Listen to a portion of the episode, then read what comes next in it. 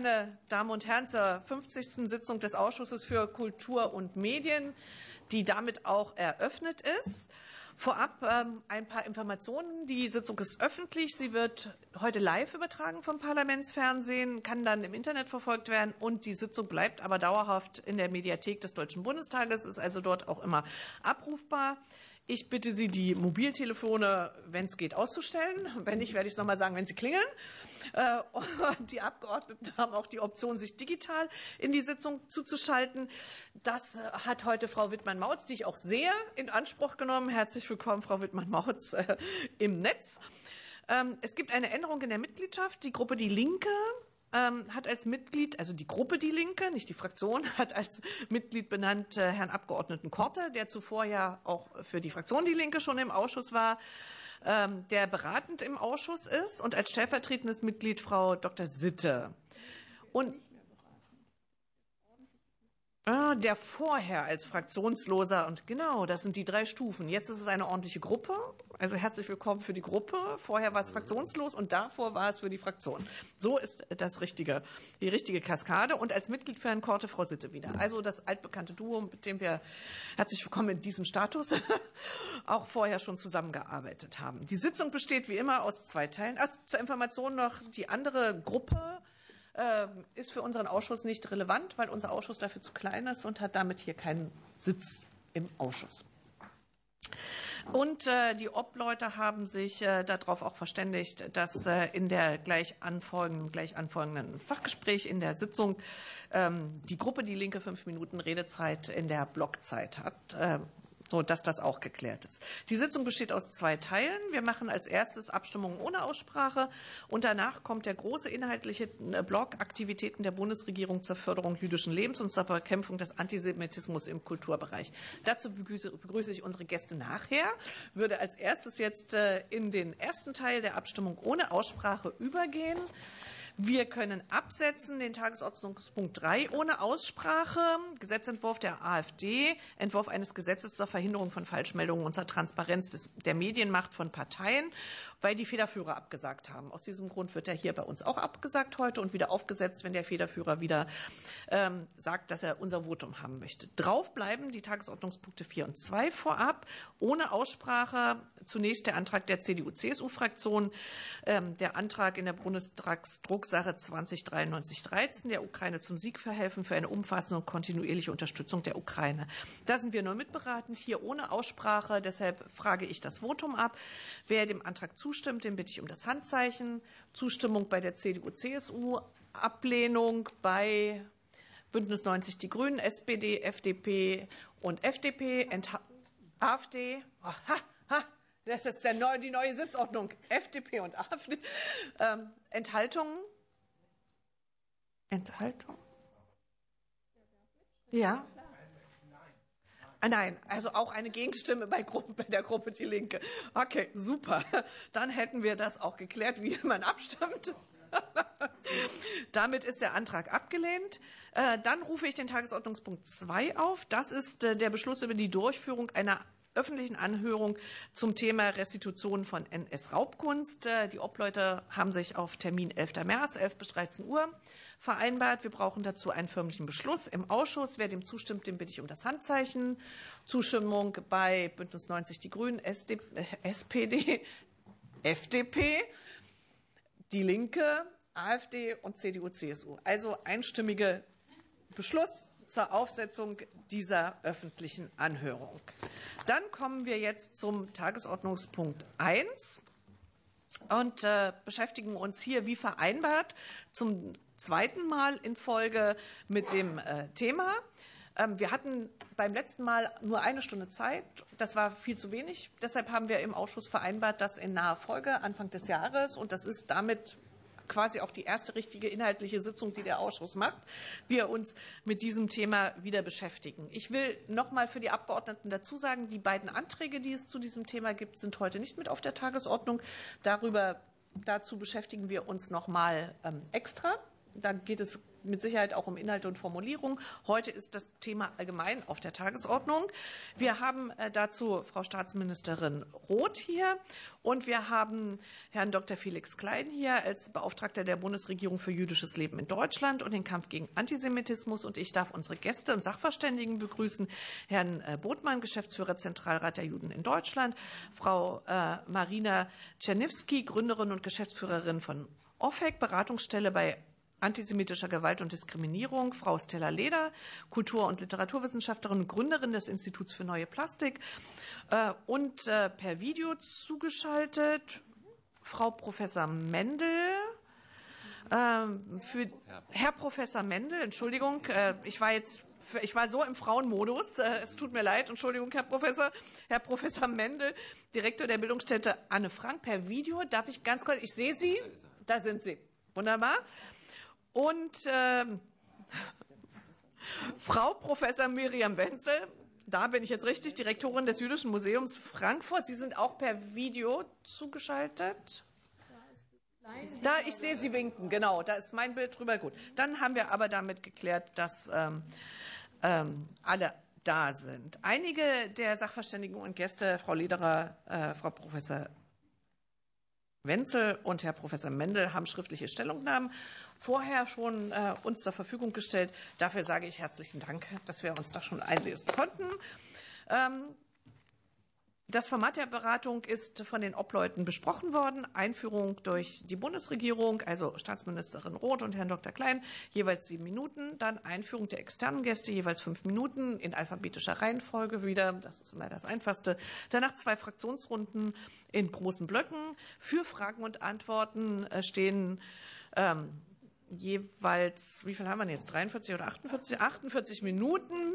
Herr ähm, Korte ist da, damit sind es 48 Minuten äh, zur Verfügung. Ähm, in der Reihenfolge CDU, CSU 11 Minuten, SPD 11 Minuten, AfD Sieben FDP, sieben Bündnis 90, die Grünen sieben und die Gruppe Die Linke fünf Minuten. Nochmal für die äh, Gäste, Sachverständigen, die in so einem Format noch nicht gearbeitet haben. Zur Erklärung, äh, Fraktionsrunden in Zeitblöcken heißt, dass äh, die Fraktionen ihre Stellungnahme in dieser Zeit abgeben, gleichzeitig aber auch sie als Sachverständige anfragen und innerhalb der Zeit geantwortet wird. Ähm, das äh, Format ist äh, bei uns eigentlich sehr gern genommen, weil man in eine direkte Frage und Antwort auch gehen kann äh, mit denjenigen, denen man die Frage stellt. Man muss halt nur in den Zeitblöcken ungefähr bleiben. Deshalb läuft da oben auch immer eine Uhr mit, wo man sieht, wie weit äh, die Zeit schon runtergelaufen ist. Damit versuchen wir einfach diese, die Sitzung zu strukturieren. Gut, dann darf ich als Erster das Wort geben, Frau Staatsministerin Roth, bitte. Vielen Dank, Frau Vorsitzende, liebe Kolleginnen und Kollegen, sehr geehrte Gäste. Ja, viele Sorgen und Fragen treiben uns um seit dem 7. Oktober, seit dem barbarischen Terrorangriff der Hamas, der ganz sicher ein Bruch mit der Menschlichkeit war. Aber der Horror vom 7. Oktober, er setzt sich fort und das haben mir vor allem auch die Gespräche mit Familienangehörigen von der Hamas entführten Geiseln in bedrückender Weise äh, vor Augen geführt. Diese Geiseln sind immer noch äh, Geiseln, sie sind immer noch nicht freigelassen worden. Die Folgen des Nahostkonflikts sind auch hier bei uns im Land deutlich zu spüren. Und äh, bereits vor dem 7. Oktober war die Anzahl antisemitischer Vorfälle in Deutschland sehr beunruhigend, besorgniserregend. Aber seit dem Beginn des Hamas-Terrors gegen Israel am 7. Oktober haben antisemitische Straftaten ein erschreckend hohes Ausmaß angenommen. Sie haben ja die Zahlen vor kurzem auch noch mal äh, öffentlich gemacht, Herr Klein. Dass sich Jüdinnen und Juden in unserem Land, in ihrem Land nicht mehr sicher fühlen, muss uns alle alarmieren und das Handeln des Rechtsstaats ist hier mehr denn je gefragt. Seit dem vergangenen Frühjahr führe ich eine bundesweite Gesprächsreihe mit Vertreterinnen der jüdischen Gemeinschaft in Deutschland in unterschiedlichen Orten. Und ähm, was zu spüren ist, ist die tiefe Angst, auch die Einsamkeit und das Gefühl, von der Gesellschaft und von der Politik alleingelassen zu werden und sich nicht sicher zu fühlen in ihrem Land, in unserem Land. Auf unterschiedliche Art und Weise ist uns von Mitgliedern der jüdischen Community gespiegelt worden, dass hier auch Zweifel an und dass ein Vertrauensverlust gegenüber weiten Teilen der Kulturszene bestehen. Und das, können Sie mir glauben, besorgt mich sehr. Die Vorgänge rund um die Dokumenta 15 hier oft diskutiert und wir werden sicher noch Konsequenzen weiter diskutieren. Aber auch das von vielen und auch von mir beklagte Ausbleiben von Empathie und Solidarität mit den israelischen Opfern, mit den Opfern in Israel des 7. Oktober und die Auseinandersetzung mit den antisemitischen Gräueltaten der Hamas stehen in diesem Zusammenhang. Ich sage sehr bewusst, und das habe ich äh, regelmäßig gemacht, äh, in, auch in Richtung Kulturszene, wir nehmen diese Verantwortung an und wir wollen ihr gerecht werden. Kulturräume, das sollen Safe Spaces sein für Unterschiede, für Differenzen und für Gemeinsamkeiten. Das sollen aber auch Brave Spaces sein, in denen gefühlt, gehört, gesehen werden kann, worüber sich unsere Gesellschaft politisch verständigen muss. Beides müssen wir beachten, den Schutz der Kunst als politischen Raum und das Eintreten für gegenseitigen Respekt auf der Basis der Menschenwürde. In den letzten Wochen haben wir erleben müssen, ähm, dass Räume des Dialogs und wie Räume des Dialogs, Räume des so notwendigen Austausches auf gewaltvolle Weise gestört und behindert wurden, wie MuseumsleiterInnen, PolitikerInnen, JuristInnen, Kulturschaffende äh, antisemitisch, rassistisch niedergebrüllt wurden. Und ich sage, das ist aufs Schärfste zu verurteilen. Es liegt in der Verantwortung der Institutionen, einen sicheren Raum zu garantieren, in dem Austausch und Kontroverse konstruktiv gestaltet werden kann. Und darin unterstützen wir die Einrichtungen. Mein dialogischer Ansatz beinhaltet intensive Gespräche mit den bundesgeführten Einrichtungen. Wir haben zwei große Veranstaltungen durchgeführt mit jeweils über 100 Zuwendungsempfängern, um die Auswirkungen der Situation in Nahost auf die deutschen Kultureinrichtungen zu diskutieren, um Unterstützung anzubieten und einen Austausch zu ermöglichen. Über die Lage vor Ort hat Botschafter Seibert berichtet. Bei der zweiten Veranstaltung hielten das jüdisch-palästinensische Bildungsduo Shai Hoffmann und Joanna Hassoun einen Impulsvortrag über die Situation und Herausforderungen an Schulen und äh, in Ausbildungseinrichtungen, vor allem von Erziehern und Erzieherinnen. Die Resonanz war sehr, sehr positiv und wir werden diesen Dialog, diesen intensiven Dialog mit den Zuwendungsempfängern fortführen. Dabei geht es erstens darum, den Missbrauch der Kunstfreiheit für die Verbreitung von Antisemitismus sowie dem Boykottieren jüdischer Kunstschaffender und ihrer Ausgrenzung entgegenzutreten, wie dies von der BDS-Bewegung vorangetrieben wird. Zweitens ich bin, das, ich bin der Meinung, dass das Verhandeln der aktuellen Fragen auch eine kuratorische Aufgabe ist und das ist auch Inhalt der Gespräche. Wir ermutigen die Einrichtungen, sich mit den Themen Israel, Einsamkeit, Solidarität, Antisemitismus, Rassismus, Ausschussmechanismen auseinandersetzen zu, äh, in der künstlerischen Freiheit der Kuratorinnen, aber eben als Einladung, diese Freiheit dann auch zu nutzen. Beispiele gibt es. Die Berlinale hat ihr Programm sehr umsichtig äh, kuratiert. Es laufen eine ganze Reihe von israelischen Filmen mit Gesprächsangeboten. Ähm, Gesprächsangebot mit Shai Hoffmann im Tiny House am Potsdamer Platz. Es gibt weitere Beispiele. Die Berliner Festspiele werden im Sommer eine ganze Reihe zum Thema Nahost Israel Antisemitismus kuratieren und die Kulturstiftung des Bundes arbeitet an einem Programm. Drittens. Wir werben für Codes of Conduct im Umgang mit Konflikten intern und extern, damit die Rolle der Institutionen als Safe Spaces gewahrt bleiben und arbeiten daran sehr intensiv mit vielen der Einrichtungen. Viertens.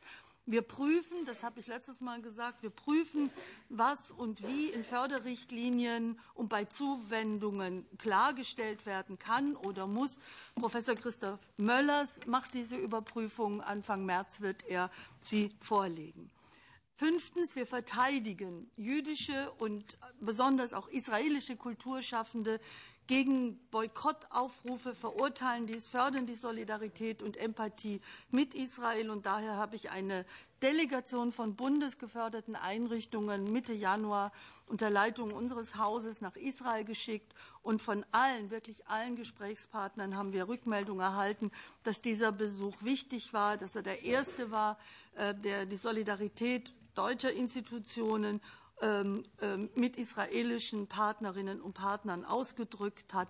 Bei dieser Delegationsreise waren unterschiedliche Vertreter, unter anderem Raphael Groß, äh, ähm,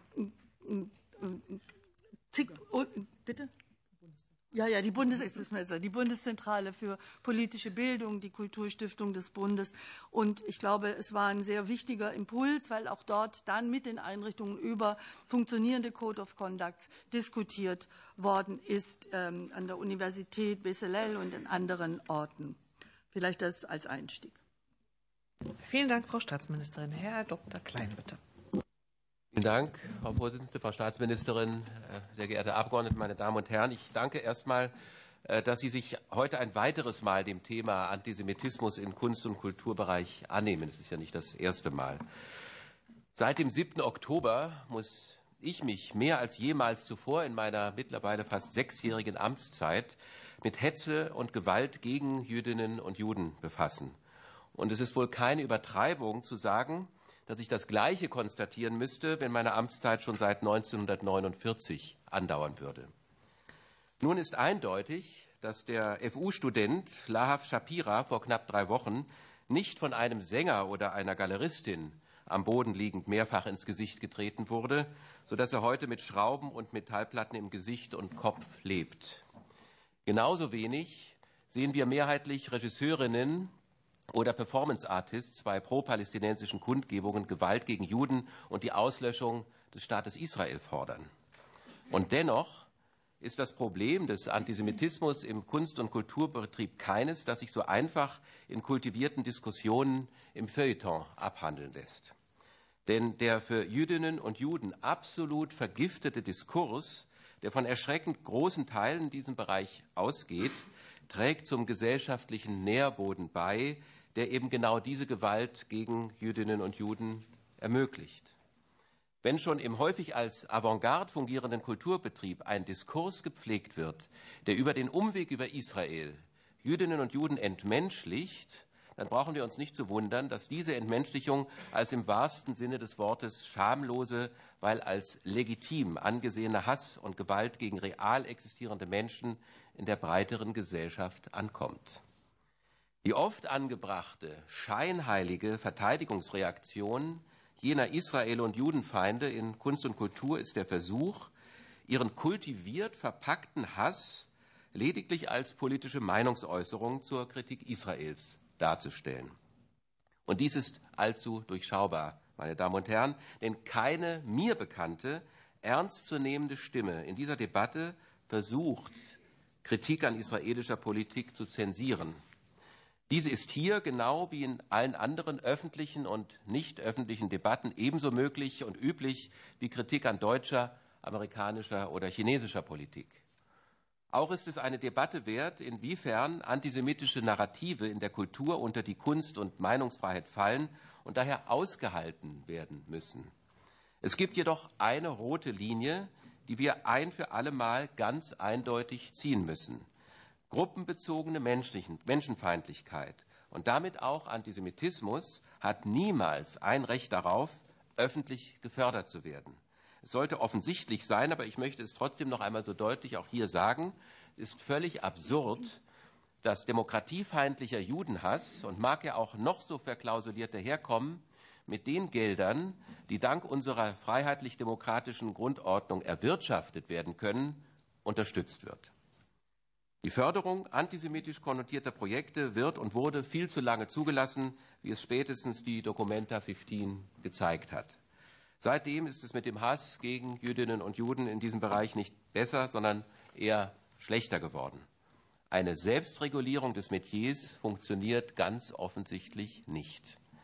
Dies ist auch deshalb der Fall, weil der Umgang mit dem Problem nicht auf die Künstlerinnen und Künstler abgeladen werden darf. Äh, Frau Staatsministerin, Sie haben eben von der kuratorischen Verantwortung gesprochen. Das ist wichtig. Und nach meiner festen Überzeugung ist es auch wirklich eine, eine eindeutig eine Arbeitsteilung notwendig. Es ist die Aufgabe von Künstlerinnen und Künstlern, die jeweiligen Werke in kreativen Prozessen in ihrer Verantwortung zu erschaffen, aber zu entscheiden, welcher Theaterregisseur für die nächste Spielzeit ausgesucht wird, welcher Film auf einem Filmfestival äh, äh, gezeigt werden soll.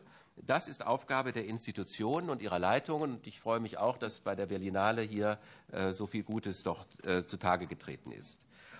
Genau hier herrscht vielerorts jedoch noch eine erstaunliche Lehre an Antisemitismuskritik, sodass Judenfeindlichkeit entweder als solche nicht erkannt, toleriert oder sogar eben unterstützt wird. Wie kommen wir diesem Problem nun bei? Erstens muss bei der Neubesetzung von leitenden Positionen und von Entscheidungsgremien darauf geachtet werden, dass Antisemitismus kritische Positionen und Personen vertreten sind. Zweitens müssen jene in Verantwortungspositionen, die dafür offen sind, die Möglichkeit erhalten, sich zu Antisemitismus und seinen Auswirkungen für die Betroffenen und die Gesellschaft insgesamt fortzubilden. Wir müssen Angebote schaffen. Auch da macht ja BKM jetzt gerade sehr gute äh, Vorschläge. Ein weiterer interessanter Vorschlag des TIKWA-Instituts zur Regulierung der Förderung von Kunst und Kultur befasst sich mit den Haushaltsordnungen von Bund und Ländern. Vorgeschlagen wird als effektives Mittel die Aufnahme einer Klausel, die die Unterstützung von Projekten verbietet, wenn sie sich gegen die in Artikel 1 des Grundgesetzes festgeschriebene Menschenwürde richten. Auch eine solche Klausel bedeutet vielleicht keinen kompletten Schutz vor fehlgeleiteten Förderungen, aber es würde vielleicht doch eine Handhabe im Nachhinein bieten, indem sie unzweideutig die Rückforderung von gegen die Klausel verstoßenen Finanzierungen ermöglicht. Ganz akut und ohne weitere Gesetzesänderungen möglich ist aber für alle in Politik und Gesellschaft Solidarität mit jüdischen und israelischen Künstlern zu zeigen. Deswegen begrüße ich sehr, dass Sie diese Reise auch äh, ermöglicht haben. Viele von Ihnen sind nicht erst seitdem, aber besonders nach dem 7. Oktober Wellen von Hass und Ausschluss ausgesetzt. Gerade jetzt wäre der richtige Zeitpunkt, Sie zu unterstützen, sei es in öffentlichen Foren, durch Engagements oder durch den Besuch Ihrer Veranstaltungen. Meine Damen und Herren, wir haben also noch viel zu tun, um den Antisemitismus im so wichtigen Kunst- und Kulturbetrieb zu bekämpfen. Ich freue mich, dass der Ausschuss sich damit befasst. Es ist gut, dass Sie auch die äh, Expertise von vielen äh, Gästen nutzen. So auf jeden Fall, wie die Situation sich aktuell und schon seit Jahren darstellt, darf sie nicht bleiben. Ich danke für Ihre Aufmerksamkeit. Vielen Dank. Wir beginnen mit den Einführungen der Gäste. Herr Botmann, dank des Bs, haben Sie als Erster das Wort. Bitte schön. Ja, vielen Dank, sehr geehrte Frau Vorsitzende, Frau Staatsministerin, Herr Dr. Klein, liebe Abgeordnete. Ich danke Ihnen für den Zentralrat der Juden in Deutschland Stellung beziehen zu dürfen. Für die jüdische Gemeinschaft in Deutschland und weltweit ist seit dem 7. Oktober 2023 die Welt eine andere. Der 7. Oktober bezeichnet das größte und gewaltvollste Pogrom an Juden nach der Shoah. Und auch der daraus entstandene Krieg, der aktuell in Gaza und was in der öffentlichen Wahrnehmung häufig nicht gesehen wird, durch den dauerhaften Raketenbeschuss der Hamas auch in Israel stattfindet, beunruhigt die jüdische Gemeinschaft weiterhin sehr. Neben anderen gesellschaftlichen Bereichen hat sich auch die Kunstwelt im Zuge des 7. Oktobers in großen Teilen zu einem unsicheren Ort für Juden entwickelt. Das was sich über Jahre normalisierte, wo sich Grenzen des Sarg- und Zeigbaren Stück für Stück verschoben, hat sich nach dem 7. Oktober in seiner geballten Kraft gezeigt. Zuletzt wurde der Hamburger Bahnhof in Berlin Schauplatz einer für die aktuelle Situation exemplarischen antisemitischen Aktion. Diese Form der Gewalt zieht sich als roter Faden seit Monaten durch die Kunstwelt. Denn noch am Tag des Massakers verklärten nicht wenige etablierte Künstler in Deutschland die Vergewaltigungen, Folter und Verstümmelung von friedlichen Zivilisten als heroischen Widerstand. Sie wurden zum Beispiel, so wurden zum Beispiel eine Aufnahme der um ihr Leben fliehenden Besucher des Nova Festivals mit den Worten Poetical Justice überschrieben und auf Social Media verbreitet. Die folgenden Wochen und Monate waren geprägt von ideologisch aufgeladenen offenen Briefen, voll von Desinformationen über den Nahostkonflikt und Hass gegen Israel und Juden. Sie wurden tausendfach unterzeichnet. Bedauerlicherweise fielen Solidaritätsbekundungen deutscher Kulturinstitutionen oft durch ihre lange Abwesenheit und Schwammigkeit auf. Scheinbar ist es kein einfaches Unterfangen, Worte der Empathie und Menschlichkeit zu finden, wenn es sich um massakrierte Israelis oder Juden handelt. Es hat sich ein Klima des Israelhasses etabliert. Seit Jahren weisen wir auch darauf hin, dass Antisemitismus in künstlerischen Kontexten unerträglich wird. Seit Jahren hören wir von jüdischen und israelischen Künstlern von einem anwachsenden Silent Boykott, angeregt durch BDS und andere. Unter den vielen erschütternden Vorfällen waren die Documenta 15 und jüngst das Fiasko inklusive des Rücktritts der Findungskommission der Documenta 16 traurige Beispiele des kulturpolitischen Versagens. Wenn in politischen Reden darauf verwiesen wird, dass Antisemitismus ein gesellschaftliches Problem ist, dann frage ich mich, warum aus dieser Logik heraus sich nicht gesamtgesellschaftlich gegen dieses Problem gestellt wird. Der Kunst- und Kulturbetrieb muss erstens eine selbstkritische Aufarbeitung der NS-Geschichte großer Kulturinstitutionen zur Stärkung des demokratischen Selbstverständnisses und der Widerständigkeit gegen menschenverachtende Ideologien leisten. Wer über die Mechanismen des Nationalsozialismus und seiner instrumentalisierenden Funktion von Kunst lernt, wird auch resistenter gegen geschichtsrevisionistische NS-Vergleiche oder Gleichsetzungen. Er muss zweitens sich mit den verschiedenen Ausdrucksformen insbesondere den sprachlichen und bildlichen Dimensionen des Judenhasses auseinandersetzen, um antisemitische Chiffren und Codes erkennen und benennen zu können. Die Kunstuniversitäten sind hier auch in der Pflicht, Aus- und Weiterbildungen für Mitarbeitende in Kultureinrichtungen und Kulturschaffende anzubieten. Er muss drittens der Darstellung des Rechts auf Kunstfreiheit und den Kampf gegen Antisemitismus als Gegensätze ein Ende setzen der Kampf gegen Antisemitismus und die Kunstfreiheit sind miteinander im Einklang stehende Verfassungsprinzipien, die als solche selbstverständlich nebeneinander und nicht gegeneinander stehen müssen. Und er muss viertens konsequent durchgreifen bei antisemitischen Darstellungen oder Verbreitung antisemitischer Weltbilder in künstlerischen Kontexten. Immer wieder wird gerade dem letzten Punkt entgegengesetzt. In einer Demokratie müsse man auch konträre Positionen aushalten können. Und nur zur Kunstfreiheit würde auch das, und zur Kunstfreiheit würde auch das Aus- und Überreizen gehören. Dem kann ich als Demokrat zustimmen. Bloß lässt mich eine Frage nicht los. Wieso trifft dieses Aushalten müssen immer und immer wieder Juden? Wenn in Kunst und Kultur wie auch in anderen gesellschaftlichen Bereichen dem Antisemitismus nicht entschieden und konsequent begegnet wird, werden die sicheren Räume für Juden immer enger bis sie komplett aus ihnen verdrängt werden. Vielen Dank. Vielen Dank, Herr Botmann. Frau Czerniewski, bitte. Sehr geehrte ähm, Frau Ausschussvorsitzende, Staatsministerin und Dr. Klein, vielen Dank für die Einladung. Ähm, Oft wird der, wird der Satz gesagt, Antisemitismus sei kulturell verankert und veranlagt in der deutschen und europäischen Gesellschaft. Eigentlich ist Antisemitismus auch ein globales Phänomen.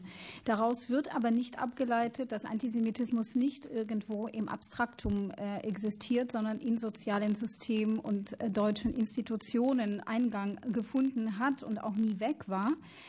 Ähm, was eigentlich eine, eine logische Konsequenz äh, darstellen würde, äh, diese Inhärenz von antisemitischem Denken und antisemitischen Praktiken auch in deutschen Institutionen, so auch in Kunst- und Kulturbereich ähm, anzusiedeln und zu verstehen. Ähm, wenn wir dieser Logik folgen und uns mit deutschen Institutionen im Kunst- und Kulturbereich beschäftigen, dann müssen wir feststellen, dass es auch strukturelle Probleme gibt und dass strukturelle Probleme strukturelle Lösungen brauchen, was nicht mit Begegnung und Dialogprojekten zu lösen ähm, äh, ist, ähm, keineswegs auch äh, sporadisch, episodisch mit äh, Bildungsreisen oder ähnlichen Konzepten, die seit vielen, vielen Jahren in Deutschland ähm, praktiziert kritisiert werden, was auch sehr wichtig ist, weil an jeder Ansatz ähm, die Berechtigung hat und auch wirkt, äh, lediglich ähm, aber dann nicht oder nicht im vollen Maße ähm, strukturelle Dimensionen von Antisemitismus erfassen kann und ihnen auch nicht beikommen kann. Ähm, Antisemitismus als Phänomen in Geschichte und Gegenwart hat eine gewisse Inhärenz. Ähm, das heißt aber auch, dass Antizionismus und Antisemitismus miteinander verwoben sind ganz, ganz schwer voneinander zu trennen sind und dass äh, Israel-Hass ähm, an sich auch ein Problem darstellt, die Dämonisierung des Staates Israel ein Problem darstellt und nicht nur über Antisemitismus zu erklären sei. Ähm, das bedeutet aber auch im äh, Umkehrschluss, ähm, dass wir hier mit sehr tiefen Schichten von Abneigung und Aversion zu tun haben, die sich institutionell äußern. Das komplette Fehlen von Strukturen, Sicherheitskonzepten, Schutzkonzepten, ähm, das Fehlen von Antisemitismus in, innerhalb der Diversity Charters, ähm, Antidiskriminierungskonzepten von Kunst- und Kultureinrichtungen verweist darauf, dass es eben diesen strukturellen Mangel gibt. Wir sind der Meinung, dem ist nur strukturell beizukommen. Vielleicht äh, um anzuknüpfen an das, was ähm, ähm, von Daniel Buttmann kam.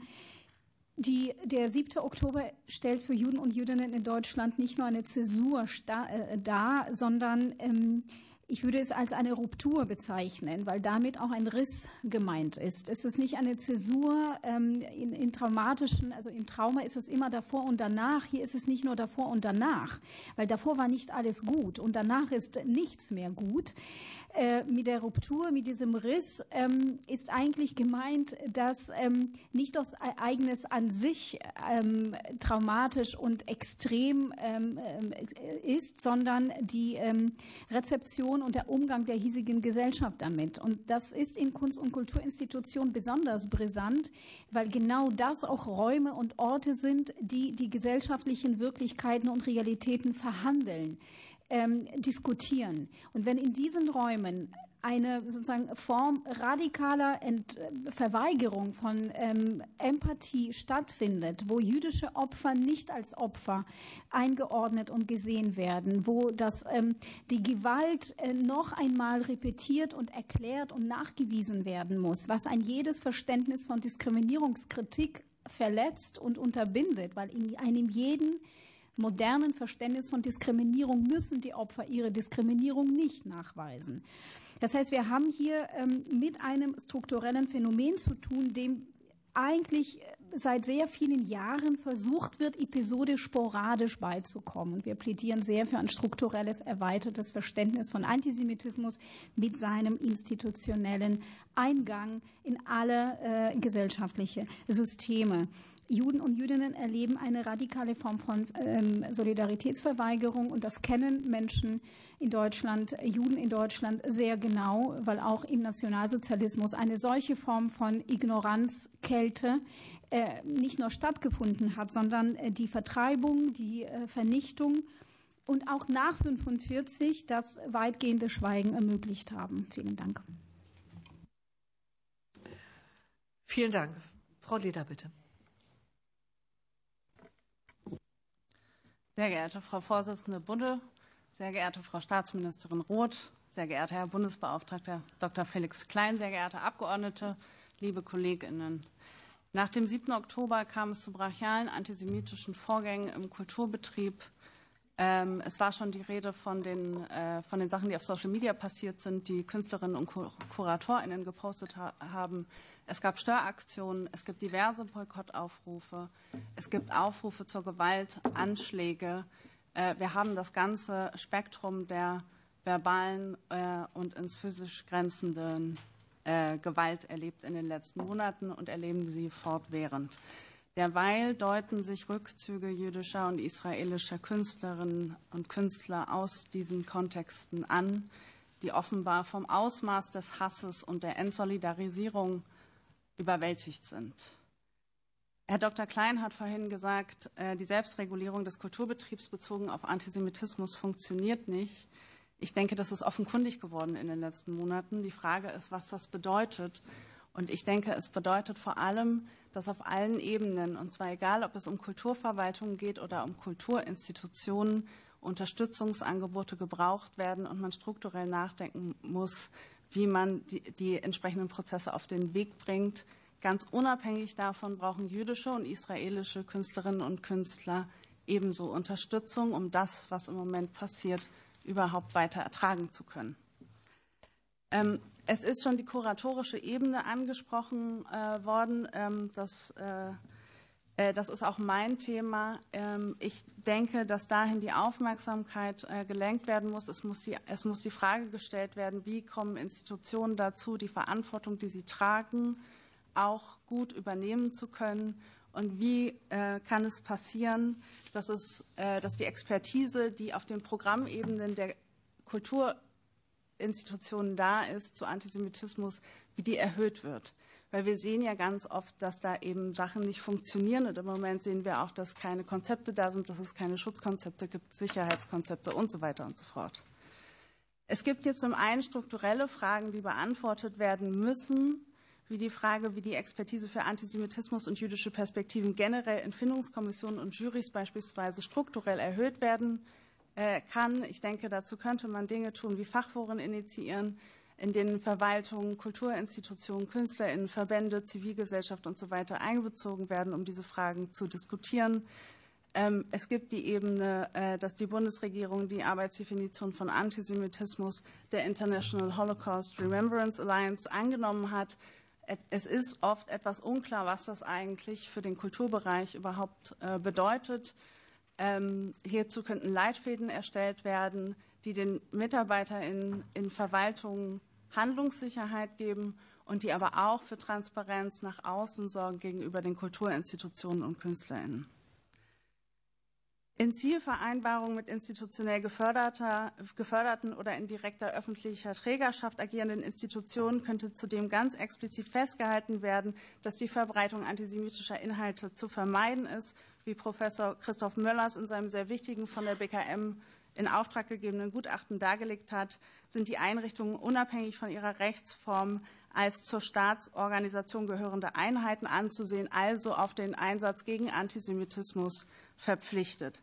Gleichzeitig, und das haben wir in den Debatten der letzten Monate auch immer wieder gesehen, ist selbstverständlich darauf zu achten, dass beim Abschluss von Verträgen mit einzelnen KünstlerInnen und beim Umgang mit einzelnen Werken darauf geachtet wird, dass sie als Träger des individuellen Grundrechts der Kunstfreiheit in der Ausübung ihrer künstlerischen Tätigkeit nicht eingeschränkt werden. Also es sollte sozusagen immer darauf geachtet werden, ähm, dass die IRA-Definition auf die Institution als Ganze und nicht an einzelne Leute abgegeben wird. Schlussendlich ist es aber doch auch so, dass wir sehen bei diesen Auseinandersetzungen mit der Frage der kuratorischen Qualität, äh, dass hier grundsätzlich ähm, sowas besteht wie ein Fortbildungsbedarf, mindestens im Bereich Antisemitismus. Das heißt, es muss praktische ähm, Angebote geben, die finanziert werden, äh, die sich ganz speziell an Kulturinstitutionen und auch an KünstlerInnen richten zur Auseinandersetzung mit Antisemitismus. Es, diese Angebote müssen spartenspezifische Fragen beantworten können. Diese Angebote müssen künstlerische Praxis mit in den Blick nehmen und äh, alle Herausforderungen, die im Kulturbereich ähm, vorhanden sind, adressieren. Da muss sicherlich geklärt werden, ob das ähm, äh, eine Aufgabe in der Verantwortung der BKM, des Bundesbeauftragten, also des BMI oder auch des BMFSFJ ist. Schlussendlich könnte es auch thematische künstlerische Aus Ausschreibungen zu dem Thema geben, die das Thema Antisemitismus in den Kulturbereich hineinverlegen auf die sich diejenigen Künstlerinnen und Künstler bewerben können, die sich mit dem Thema auseinandersetzen möchten. Zum Schluss eine Fehlstelle in der Debatte ist nach wie vor der Unterstützungsbedarf, der existiert bei Kulturinstitutionen und bei KünstlerInnen, die angegriffen werden, also die, ähm, äh, die boykottiert werden, die Störaktionen erleben oder auch KünstlerInnen, die Antisemitismus äh, erleben. Hierfür sollten die, die zivilgesellschaftlichen Angebote, die es dazu gibt, unbedingt ausgebaut werden. Die sind alle überlastet, wie wir ja. wissen. Und bei der Vielzahl der Vorgänge, die wir im Moment sehen, die Beratungsangebote können das nicht leisten, das, was im Moment passiert. Vielen Dank. Vielen Dank. Herr Professor Mendel. Hallo, guten Tag aus Frankfurt, sehr geehrte Ausschussvorsitzende sehr geehrter Ausschussvorsitzender, sehr geehrte Staatsministerin. Vielen Dank für die Einladung. Äh, da meine Vorrednerinnen und Vorredner sehr stark das Problem gemacht haben, der Antisemitismus in der Kulturszene. Ich will äh, vielleicht noch einen zweiten Aspekt ergänzen, vielleicht über den, äh, den Aspekt, unter dem Aspekt der Selbstregulierung der Kulturszene, das schon von Herr, äh, von Herrn Klein äh, angesprochen wurde. Was wir erlebt haben seit Oktober, äh, seit dem 7. Oktober, ist eine Reihe von Absagen, Ausladungen von Menschen, die zu Recht oder zu Unrecht als anti-israelisch oder sogar antisemitisch gesendet wurden. Also der, ich will daran erinnern, dass im Oktober wurde die Preisverleihung der palästinensischen Schriftstellerin Adalia Schiblin offiziell verschoben, also bisher noch, noch nicht stattgefunden hat. Ähm, eine Ausstellung über muslimisches Leben in Berlin wurde abgesagt äh, von, dem, äh, von dem Fotograf Raphael Malik die Ausstellung von der jüdisch-südafrikanischen Künstlerin Candice Bright im, im Saarland Museum äh, zum Thema äh, Prostitution in Südafrika wurde abgesagt.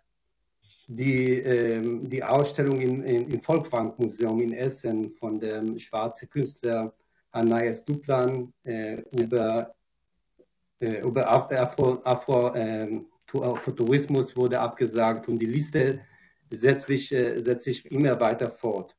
Das, ähm, das ist, eine, das ist der, der, die Kehrseite des, äh, des Problems, das wir schon vorher mehrfach äh, angesprochen haben, des, des Antisemitismus oder aktivistische äh, äh, Gruppen, die sehr anti-israelisch sind bis zu antisemitisch.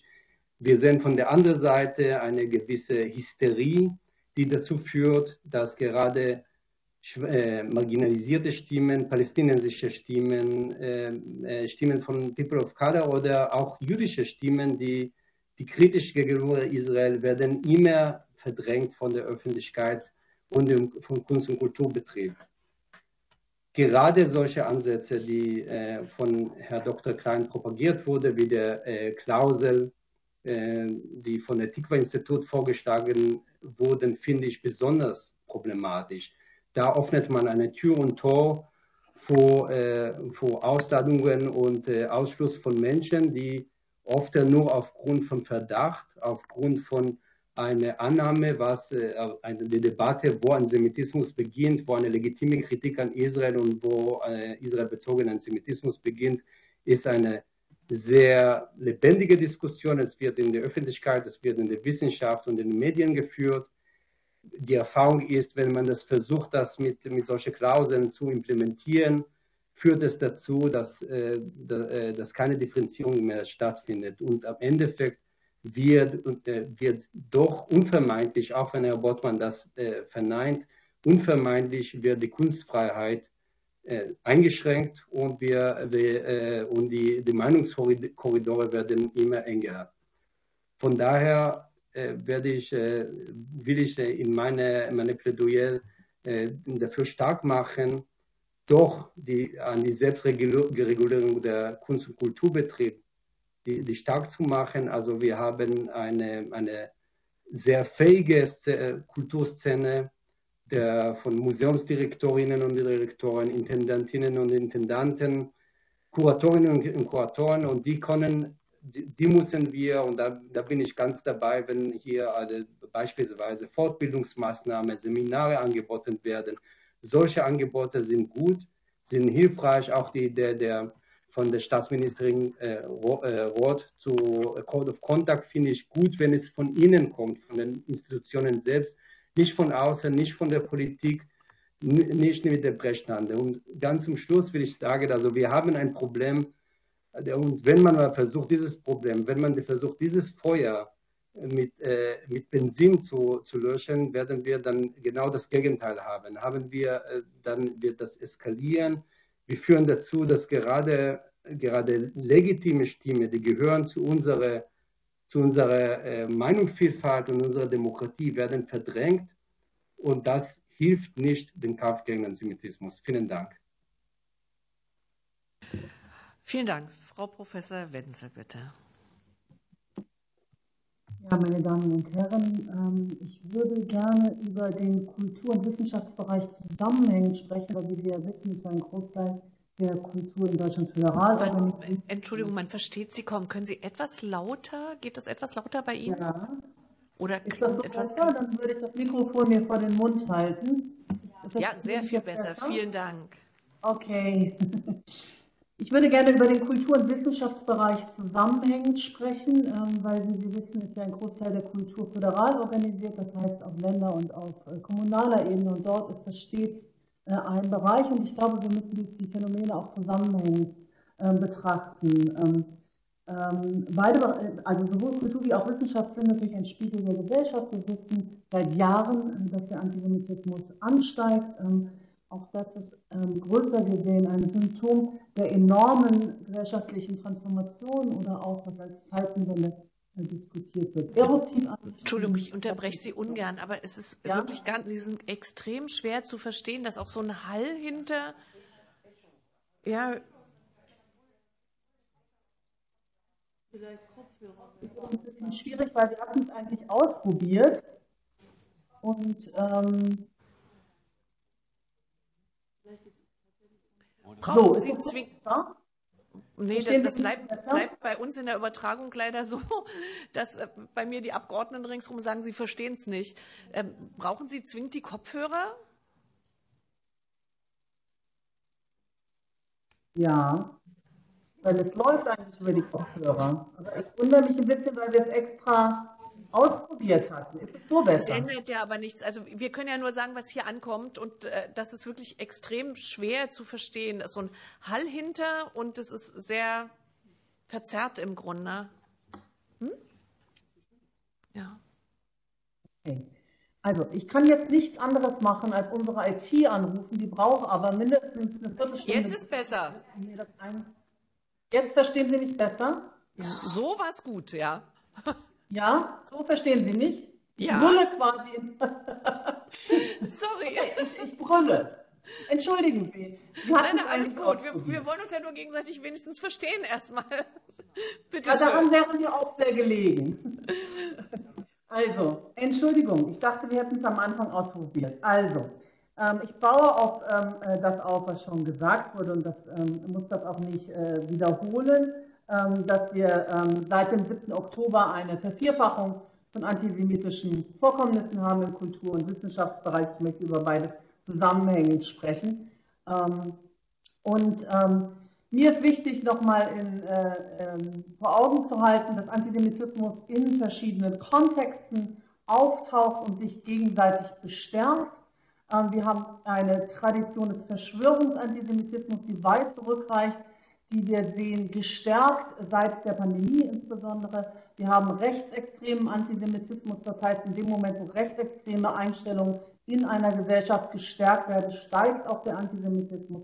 Und wir haben es im Kultur- und Wissenschaftsbereich insbesondere mit israelbezogenem Antisemitismus äh, zu tun, der in Deutschland seit äh, 1968 auftritt. Woran ist israelbezogener Antisemitismus zu erkennen? Ich halte mich eigentlich immer an die, wie ich finde, sehr sinnvolle 3D-Regel, Dämonisierung, doppelte Standards, Delegitimierung ähm, von Israel. Ähm, Im ähm, Kultur- und Wissenschaftsbereich, ähm, ich denke, es ist wichtig, und da würde ich mich gerne Meron Mendel anschließen, zu differenzieren zwischen ähm, sozusagen vielleicht manchmal auch notwendiger Kritik ähm, an der israelischen Regierung und ihrem Handeln, möglicherweise auch an Kritik an einer jahrelangen äh, Besetzungspolitik und ähm, Antisemitismus. Und diese Diskussion muss geführt werden, damit wir hier zu einer differenzierten, auch im Kultur- und Wissenschaftsbereich, zu einer differenzierten Einschätzung kommen, wann es ähm, um Antisemitismus geht. Ähm, wir haben es mit einem internationalen Bereich äh, zu tun und wir sehen international, dass die Kritik an der israelischen Regierung zunimmt, ähm, seit Jahren schon, und ähm, dass der postkoloniale Diskurs ähm, Israel positioniert als siedlerkoloniales Apartheidstaat und darauf fluchtet sozusagen die Kritik. Und dieser postkoloniale Diskurs setzt sich international immer äh, weiter durch. Auch da helfen nicht pauschale Verdammnisse, sondern ich halte es für dringend notwendig, in Deutschland eine Auseinandersetzung mit der kolonialen Vergangenheit zu führen. Erst dann kann man differenziert über Kolonialismus sprechen und bestimmte Annahmen eben dieses postkolonialen Diskurses vielleicht auch zurückweisen. Seit dem BDS-Beschluss des Bundestages, gegen den sich die Initiative Weltoffenheit ja positioniert hat, ähm, gibt es eine große Polarisierung zu diesen Themen, insbesondere zu Israel bezogenem Antisemitismus. Und diese Polarisierung ist gefährlich. Denn wir wissen, dass Polarisierungen immer zur Destabilisierung von Demokratie beitragen. Zugespitzt hat sich die Situation mit der letzten Dokumenta und jetzt mit der Initiative Strike Germany. Und ich möchte jetzt zu Ihnen sprechen als die, glaube ich, einzige Leiterin einer Kultureinrichtung hier, und zwar einer des ältesten jüdischen Museums in kommunaler Trägerschaft. Ähm, ich, kann, ich sehe, dass meine Kollegen überfordert sind, ähm, auf allen Ebenen. Ich sehe, sie sind überfordert darin, Antisemitismus zu erkennen und ihn zu benennen. Ich sehe, sie sind überfordert darin einzuschätzen, wann es zu antisemitischen Vorfällen kommen könnte und bei wem. Sie agieren ängstlich und dann in den Situationen überfordert, wo sie handeln müssen. Und das heißt, mein maßgebliches Plädoyer, und das ist auch schon gefallen, stärken Sie die Handlungskompetenzen von Wissenschaft und Kultureinrichtungen. In Zeiten, wo Demokratie aus sich selbst heraus anfängt gefährdet zu werden, sind Institutionen zentral, weil Institutionen können Differenzen aushandeln und Differenzen müssen ausgehandelt werden, wenn Demokratie nicht erodieren soll. Und deswegen müssen die Leiterinnen und Leiter von Institutionen handlungsfähig werden. Das heißt, ihre Kompetenzen müssen gestärkt werden, Antisemitismus zu erkennen. Sie brauchen Schulungs- und Beratungsmaßnahmen ähm, in der Sensibilisierung von Antisemitismus. Ähm, sie müssen Präventionsmaßnahmen, Interventionsmaßnahmen, Notfallpläne ähm, entwickeln, falls es zu solchen Interventionen kommen wird.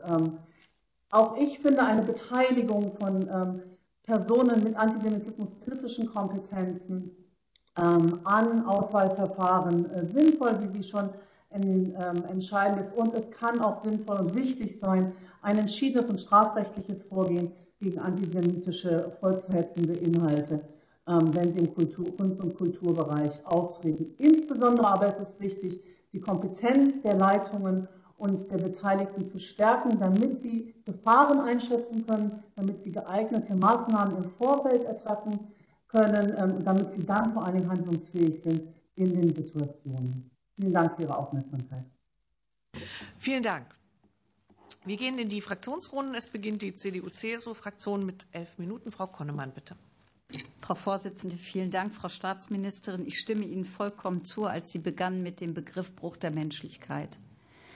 Aber wenn es wirklich in dieser Dramatik erkannt worden ist, dann frage ich mich tatsächlich, wie ich eine Antwort auf eine kleine Anfrage der CDU-CSU-Bundestagsfraktion einordnen soll. Wir haben die Antwort vor zwei Tagen bekommen. Und wir sind abgespeist worden, es ist eine öffentliche Antwort, mit einer Plattitüde nach der anderen. Denn Antisemitismus macht sich nicht nur in Überschriften fest, sondern tatsächlich in konkretem Handeln oder konkreter Beschreibung von Problemen. Ich habe mir diese vielen Seiten nun wirklich mehrfach durchgelesen. Und die Standardantwort war an dieser Stelle, die Bundesregierung bekämpft entschieden jede Form von Antisemitismus. Das erwarte ich übrigens. Aber wenn es um die konkrete Nachfrage ging, wie, wo und wann, gab es keine Antwort.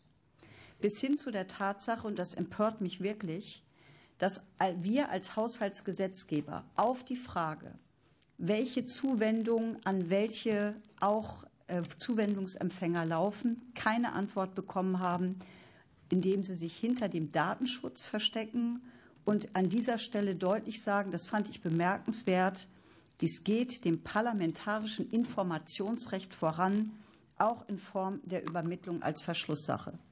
Es gibt keine Sache, die nicht als Verschlusssache uns zur Verfügung gestellt werden könnte. Ich empfinde dieses persönlich, und da spreche ich im Namen der CDU-CSU-Fraktion, als tatsächlich Behinderung unserer parlamentarischen Rechte, auch als Opposition. Und jetzt, ähm, und jetzt ähm, äh, zu dem Thema. Äh, Frau Leder hat zu Recht angesprochen die Verwendung äh, des, äh, des, ähm, der, der Definition. Ähm, der Arbeitsdefinition von IRA, die ja übrigens als einzige den Israel bezogenen Judenhass mit einbezieht, zutreffenderweise, denn er tobt gerade auf unseren Straßen und hat insoweit beschrieben, erstens, ähm, dass eine entsprechende äh, auch Leitfäden fehlen. Ist Ihnen das Problem bekannt? Wie wollen Sie es lösen? Die zweite Frage, die Frau Leder angesprochen hat, war, ähm, sie beschrieb die Fehlstellen, die es auch gibt, wenn es darum geht, den Betroffenen äh, Begleitung ähm, äh, zu geben. Sind Ihnen diese Fehlstellen bekannt und wie wollen Sie diese entsprechend füllen? Und das äh, Dritte ist tatsächlich, ähm, wir diskutieren seit tatsächlich fast anderthalb Jahren die Konsequenzen aus der Documenta. Auch jetzt sprachen Sie wieder davon, Konsequenzen zu diskutieren. Meine Frage ist, wann ziehen Sie die Konsequenzen? Das wäre für mich Brave Spaces und nicht alleine äh, angekündigte Spaces. Wir kommen dann zu Herrn Botmann. Ähm, Frau Staatsministerin Roth hat ähm, als Austausch mit den Jüdinnen und Juden ähm, in Deutschland die Gesprächsreihen äh, äh, hervorgehoben, die durchgeführt wurden. Reicht Ihnen das? Gibt es ähm, äh, ein Akt aus Sicht ein, ein ausreichendes aktives Gegensteuern gegen den Judenhass in Kunst und Kultur, auch seitens der Bundesregierung, speziell ähm, des, der, der BKM? Und falls nein, was erwarten Sie konkret an dieser Stelle von der BKM? Und äh, diese Frage stelle ich auch an Frau Leder. Sie erleben jeden Tag ähm, den, den Hass auch gegen jüdische Künstlerinnen und Künstler. Sie haben frühzeitig darauf hingewiesen, übrigens vor dem 7. Oktober auch schon, haben auch auf haushalterische Lücken hingewiesen. Was würden Sie sich auch an Änderungen, unter anderem was Zuwendungsbescheide seitens der BKM angeht, aber auch der Bundeshaushaltsordnung äh, wünschen? Und was erwarten Sie an konkretem Handeln gegen Antisemitismus in Kunst und Kultur?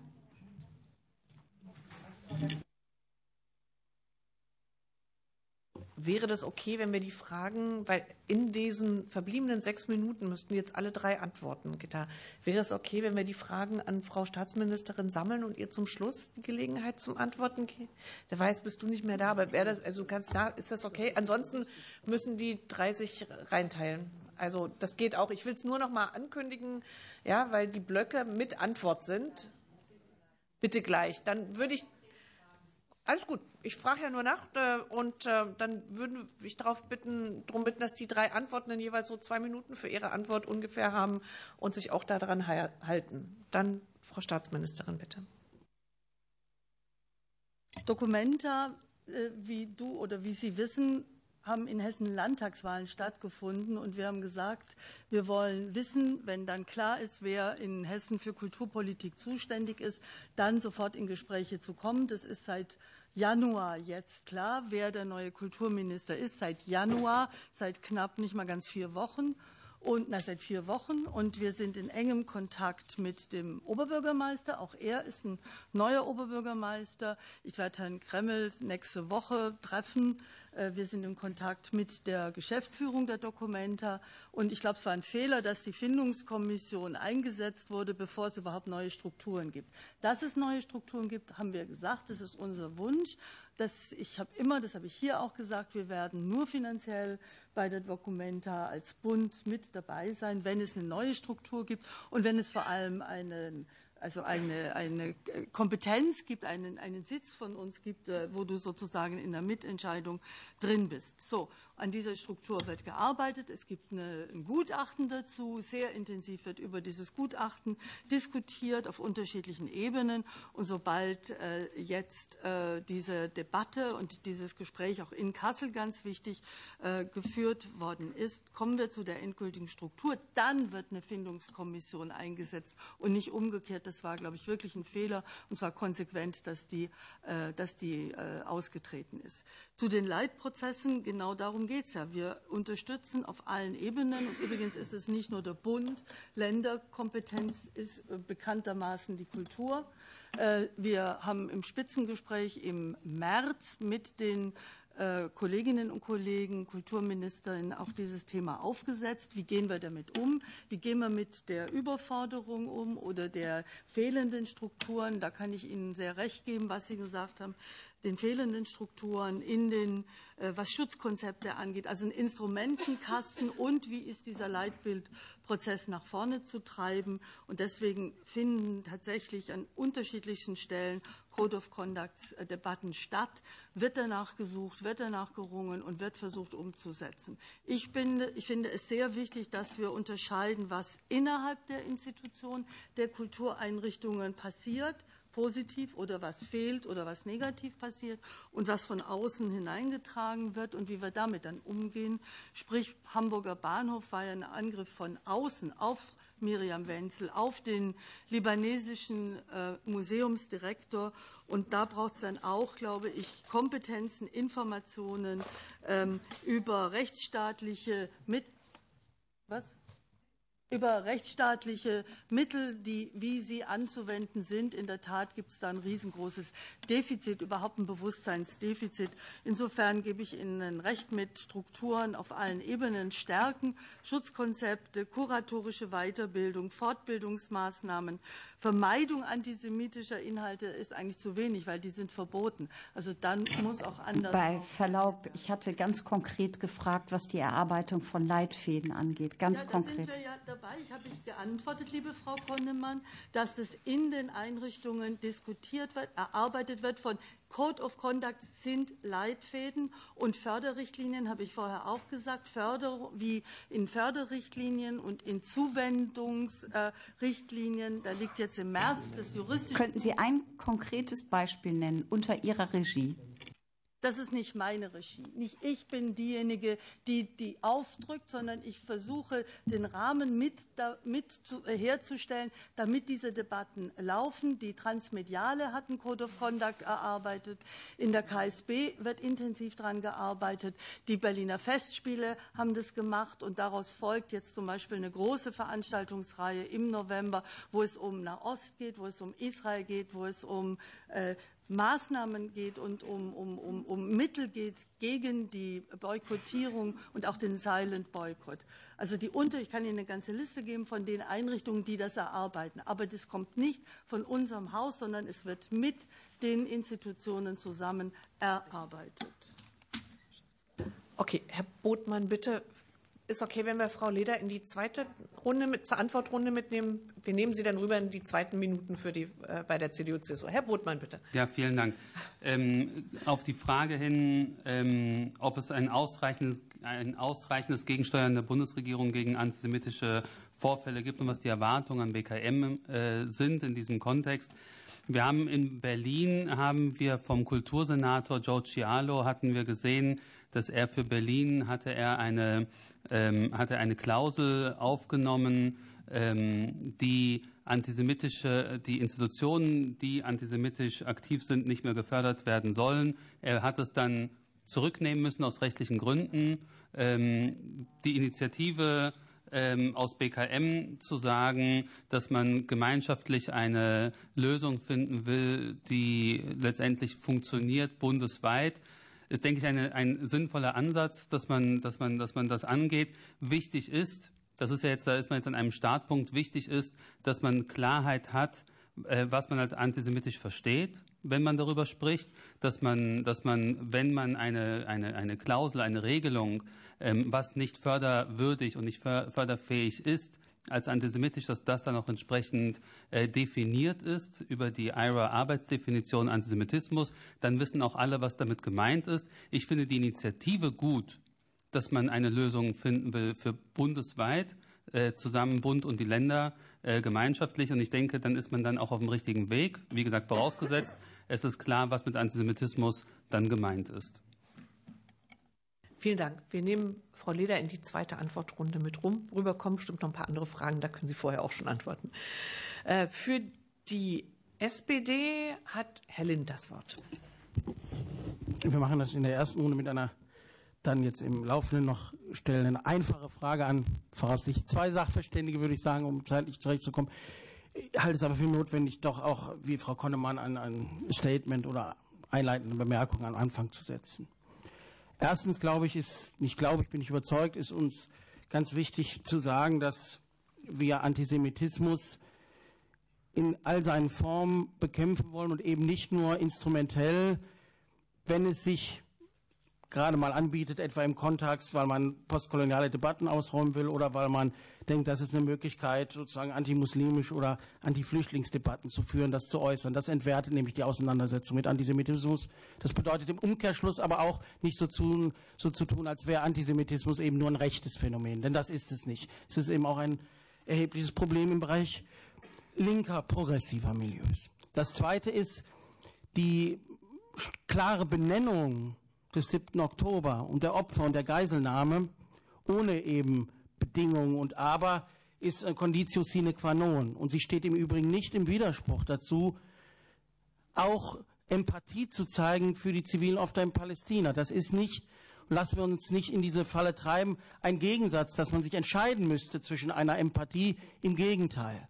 Das Erste kann man doch auch begreifen als Voraussetzung für das Zweite und Zusammenhang und eben nicht und ich glaube, das ist ein Problem der Debatte, ganzen Debatte, dass wir in ein Verrechnungsverhältnis geraten. Und deshalb müssen wir, glaube ich, uns klar machen, dass, wenn wir den gesamtgesellschaftlichen Bereich, auch den Bereich der Kultur sehen, auch wenn das das nicht lösen wird, wir doch mit der Betonung der Wichtigkeit auch identitätspolitischer Debatten und Betroffenheit erkennen müssen, dass diese Betroffenheit von Jüdinnen und Juden, Juden und ihre Identität an vielen Kulturinstitutionen keinen Raum hat und nicht wahrgenommen wird und ihre Betroffenheit nicht gesehen wird. Da haben wir doppelte Standards und darüber müssen wir reden. Wir müssen zweitens darüber reden, dass wenn Israel-Kritik eingefordert wird, aber nicht Gleiches zu hören ist in Bezug auf Iran-Kritik oder Syrien-Kritik oder andere Formen von Kritik. Auch da geraten wir in die Gefahr doppelter Standards. Und wenn wir notwendigerweise und zu Recht uns verwehren gegen rechtspopulistische Begriffe wie Schuldkult, oder die Vogelschiss-Debatte, dann können wir eben auch nicht sagen, wir gucken auf die Nahost-Frage und blenden die deutsche Schuld aus. Stichwort Free Palestine from German Guild. Wir können eben nicht befreien von deutscher Schuld. Diese Punkte scheinen mir wichtig und ich spitze das jetzt zu in einer bewusst polemischen, provokativen Bemerkung. Wir haben die Woche von Hanau und manchmal hat man bei diesen Diskussionen den Eindruck, als gingen manche davon aus, dass die Verantwortung für Hanau und andere bei jüdischen Israelis oder jüdischen Deutschen läge. Es ist aber nicht der Fall, sondern es ist die Frage der Verantwortung der Täter, auch der Diskurse im Hintergrund und eben auch von Versagen staatlicher Behörden. Doch diese Debatte, die wir erleben, ist oft eine Projektion, bei der es um alles Mögliche geht, aber nicht um die konkrete Situation im Nahen Osten und auch nicht um Jüdinnen und Juden, aber auch nicht um die Frage der Aufarbeitung des Kolonialismus, sondern eher darauf, wie stehen wir in der Debatte gut da und leisten unsere Erinnerungspolitik, entweder bezogen auf die Shoah oder auf den Kolonialismus. Wir müssen aber, und das ist die Position unserer Fraktion ganz entschieden, eben nicht davon ausgehen, dass man sich zu entscheiden habe zwischen dem Einsatz gegen Antisemitismus oder der Aufarbeitung des Kolonialismus. Ich spitze es nochmal zu. Was können Jüdinnen und Juden in diesem Land und außerhalb dieses Landes davor, dass Deutschland seine koloniale Schuld nicht aufgearbeitet hat? Überhaupt nicht. Daher ist es Gebot der Stunde selbstverständlich, diesen postkolonialen Diskurs zu pflegen. Aber gerade weil wir das tun, das nicht als Legitimation zu begreifen, dass Antisemitismus nicht so schlimm wäre und dass das sozusagen etwas wäre, über das man hinwegsehen kann. Und bevor ich jetzt die Frage stelle, noch ein Punkt. Wir haben es eben auch nicht mit der einfachen Situation zu tun, dass es allein um Kunstfreiheit geht. Das aber auch. Und bei Kunstwerken ist es ganz schwierig zu sagen, sind die antisemitisch oder nicht. Aber teilweise treten Kulturschaffende eben auch auf als politische Aktivisten. Und dann bewegen wir uns nicht einfach nur im System Kunst, sondern haben es mit politischen Äußerungen zu tun, die gegebenenfalls auch strafbewehrt sind und auf jeden Fall, wie auch Kunst übrigens, Kritik verdienen. Ja, notwendig ist, es kann keine Immunität gegenüber einer Härte der Befassung gegen und in Einzelfällen auch nicht gegenüber dem Strafrecht. Die Frage jetzt gerichtet an Meron Mendel und auch an Stella Leder im Wissen, dass das auch unterschiedliche Positionen ist. Benennen Sie doch bitte aus Ihrer Sicht ganz konkret, wo Sie die Aufgaben seitens BKM, aber auch seitens des Parlaments sehen, bundesseitig dieses Thema aufzugreifen?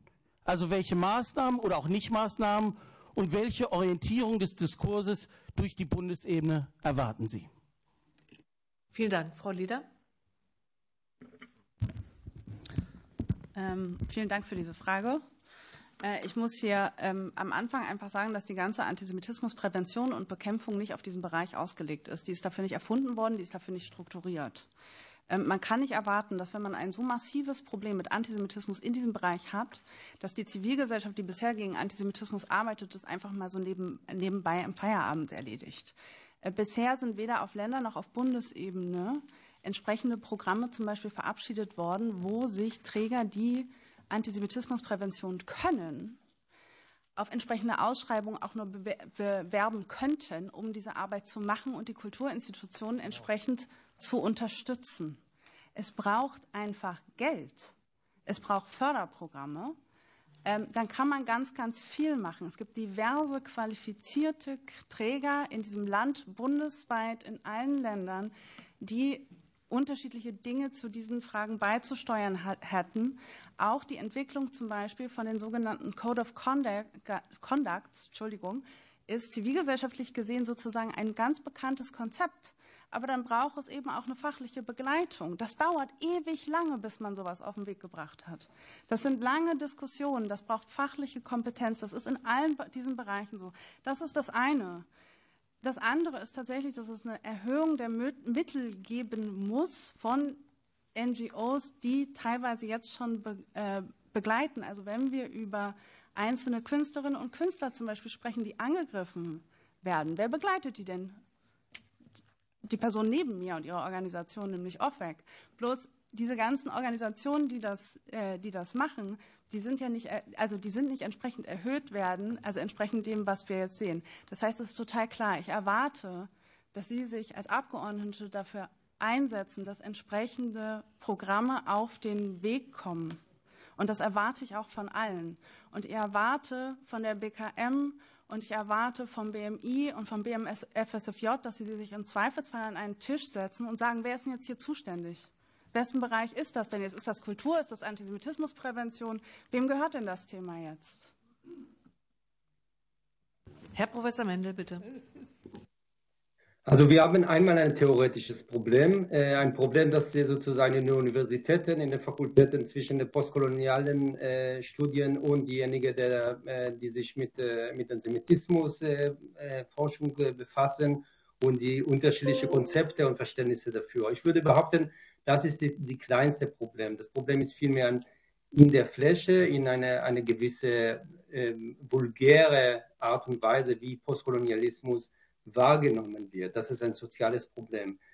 Und wenn wir dann nur auf den Bereich der, der Kunst und Kultur schauen, dann, dann äh, müssen wir einmal feststellen, das ist eine vielleicht eine ziemlich trübe Feststellung, aber wir werden diese Milieus nicht auf einmal einfach Re-Education äh, machen, also umerziehen, sondern wir brauchen, die, die Kultureinrichtungen brauchen die Mittel, also sie müssen resilient sein, um einerseits gerade diese Angriffe des, äh, sich wehren zu können, genau wie wir das am Hamburger Bahnhof gesehen haben. Und die, und die müssen aber auch, äh, das ist die Forderung von der Politik, wir müssen die Kultur- und Kunsteinrichtungen den Rücken stärken. Sie müssen, wir müssen sie resilienter machen. Wir, dürfen, wir, wir, sollen, und das tun wir nicht mit Verdachtskultur, nicht mit, mit Überprüfungen und Gesinnungsprüfungen, sondern das tun wir, indem wir die finanziell ausstatten, indem wir die, äh, in ihre Autonomie stärken. Und wir müssen eins im, äh, immer im, Kopf, äh, im Hinterkopf behalten. Eigentlich die die, die Angriffe auf den Kunst- und Kulturbetrieb von alle Richtungen gehen immer mit den gleichen Mitteln, nämlich den Mittel des Boykotts. Also diejenigen, die, die versuchen, äh, beispielsweise israelische Künstlerinnen und Künstler aus, der, aus dem Programm rauszuschmeißen, Strike Germany und so weiter und so fort, das ist alles Boykott. Genauso diejenigen, die, der, die, ähm, die äh, Ausstellungen von Candice Wright äh, äh verbieten und genau diejenigen, die, die äh, solche Klauseln machen in Berlin, die Überprüfungen fordern. kurz gesagt, wir brauchen eine Kultur des Vertrauens statt eine Kultur des Verdachts. Wir, wir sollen genau dieses Vertrauen den Kunst- und Kultureinrichtungen schenken und sie dabei zu stärken gegen alle Formen der Angriffe an deren Autonomie, damit sie, sie gut bewaffnet sind und damit, damit sie dann gerade, also es wurde sehr viel von Safe Spaces, ich halte nicht von Safe Spaces, Kunst und Kultur wird nie Safe Space sein. Es kann auch dazu kommen, dass äh, der eine oder andere auch verletzt, äh, sich verletzt fühlt in, von einer Kunst, Kunstwerk oder Ausstellung. Aber wir, da, wenn wir resiliente Kunst- und Kultureinrichtungen haben, dann ist den, unsere Demokratie äh, gut getan. Vielen Dank. Vielen Dank. Für die AfD, Herr Jung, bitte. Ja, äh, vielen Dank. Vielen Dank auch an die Experten. Wir reden ja heute über die Aktivitäten oder sollte man eigentlich sagen mangelnden Aktivitäten der Kulturstaatsministerin zur Bekämpfung des Antisemitismus im Kulturbereich. Der Anlass ist nicht nur, aber vor allem das bestialische Massaker der radikal-islamischen Hamas äh, im Gazastreifen, also die vom Gazastreifen aus am 7. Oktober im Süden Israels über 1300 jüdische Menschen ermordet haben und über 200 israelische Bürger nach wie vor als Geiseln verschleppt halten. Dieses Massaker tritt, äh, tritt seit einiger Zeit zugunsten einer Täter-Opfer-Umkehr in den Hintergrund. Am, am, Pranger stehen nunmehr die israelische Armee und ihre Aktionen gegen die Hamas. Im Gazastreifen steht das angeblich kolonialistische Israel und dessen angebliche Apartheidspolitik. Wir erleben Aufmärsche islamomigrantischer Demonstranten, auch und gerade hier in Berlin, die dem Hamas-Terror unverhohlen Sympathie entgegenbringen.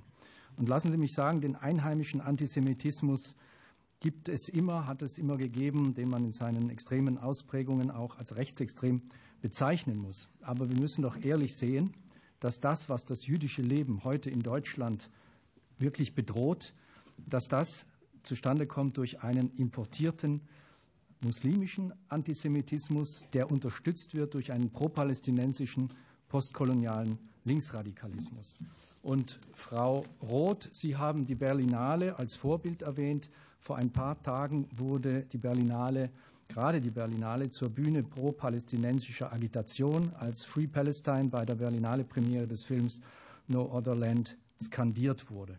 Und statt sich hier ab, klar abzugrenzen, hat die Direktorin, Frau Rissenbeck, ähm, ausgerechnet diejenigen von der Berlinale wieder ausgeladen, die wie keine andere Fraktion dem, der antisemitischen Ideologie des Postkolonialismus ähm, die, den Kampf angesagt hat und diese Ideologie an der Wurzel hier auch äh, bekämpfen will.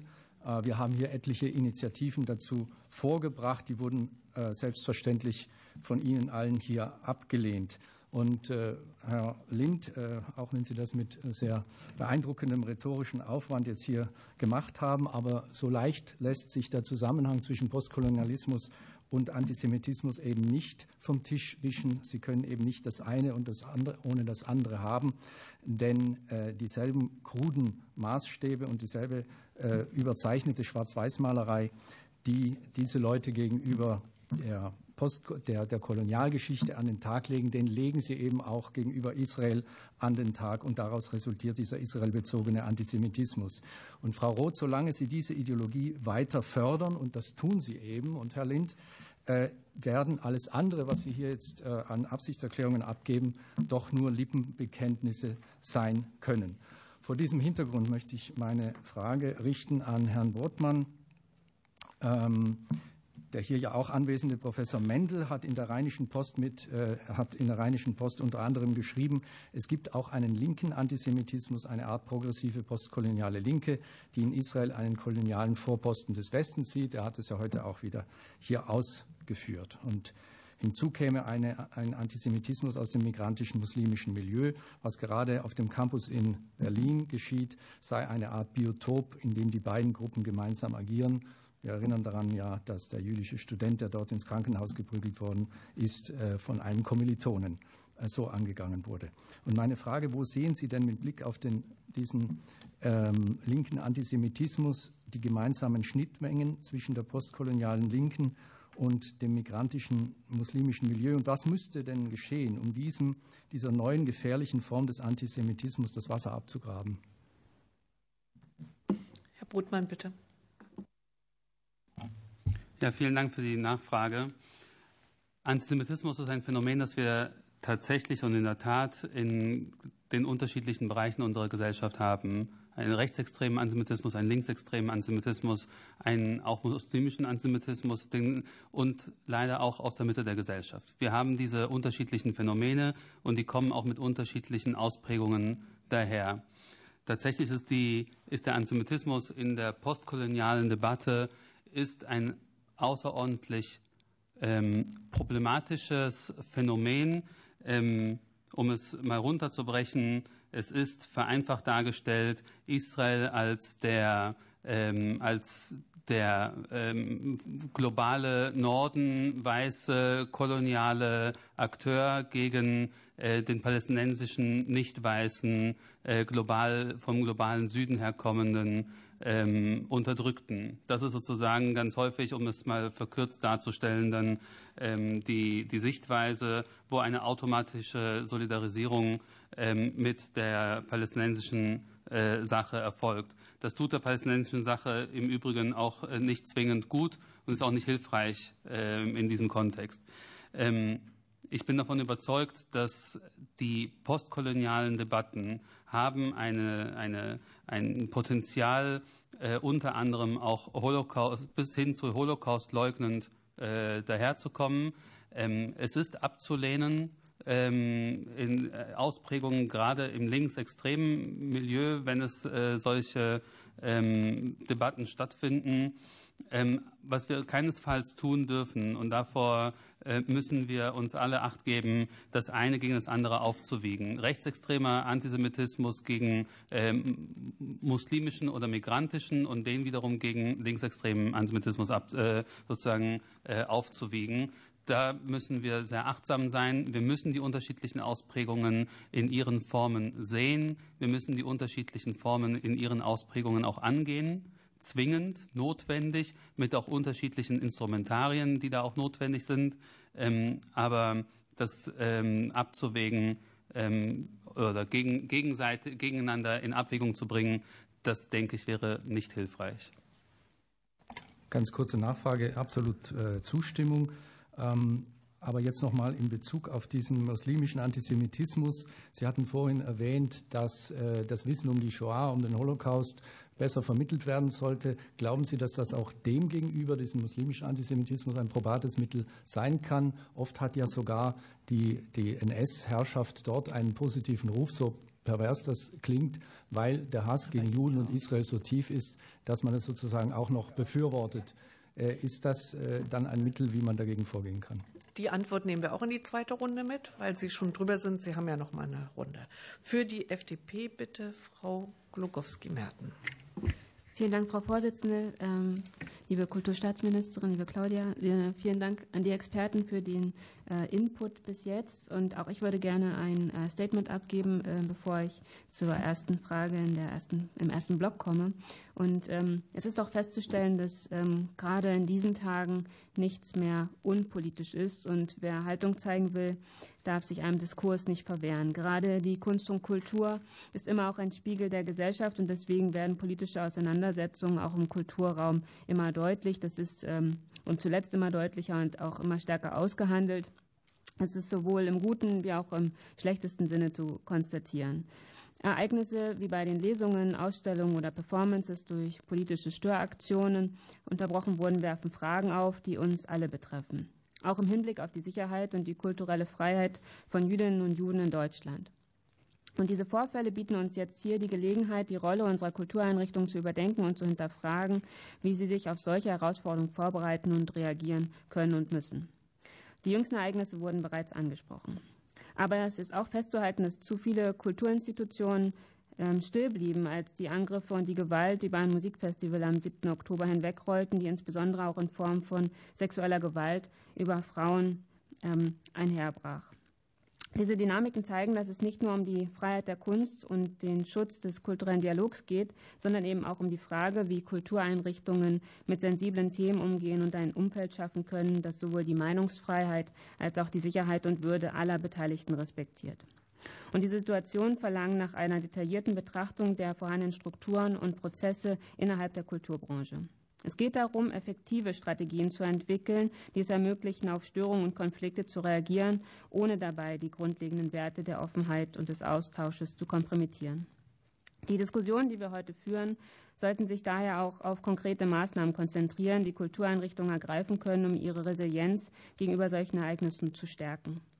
Ebenso wichtig ist die Frage, wie diese Einrichtungen ein tieferes Verständnis für und eine stärkere Sensibilität gegenüber Antisemitismus und anderen Formen der Diskriminierung entwickeln können. Und es ist von entscheidender Bedeutung, dass wir uns in diesen Fragen, diesen Fragen stellen und nach Lösungen suchen, die es unseren Kultureinrichtungen ermöglichen, ihre essentielle Rolle als Orte der Begegnung, des Dialogs und der Reflexion zu erfüllen. Frau Prof. Dr. Wenzel hat in ihrem Input von einer Überforderung im Kulturbereich gesprochen. Und deswegen geht meine Frage in der ersten Runde an äh, Frau Czerniewski, um nochmal tatsächlich herauszuarbeiten, ähm, wie äh, präventive Maßnahmen gestaltet werden können. Also meine Frage konkret. Angesichts der Notwendigkeit, das nie wieder in konkreten Handlungen umzusetzen. Welche präventiven Maßnahmen und Initiativen schlagen Sie vor, um eine Kultur des dauerhaften Engagements gegen Antisemitismus in der Gesellschaft und insbesondere im Kultursektor zu etablieren? Sie haben ja schon vorhin über strukturelle Lösungen gesprochen. Frau Scharnewski, bitte. Vielen Dank für diese Frage.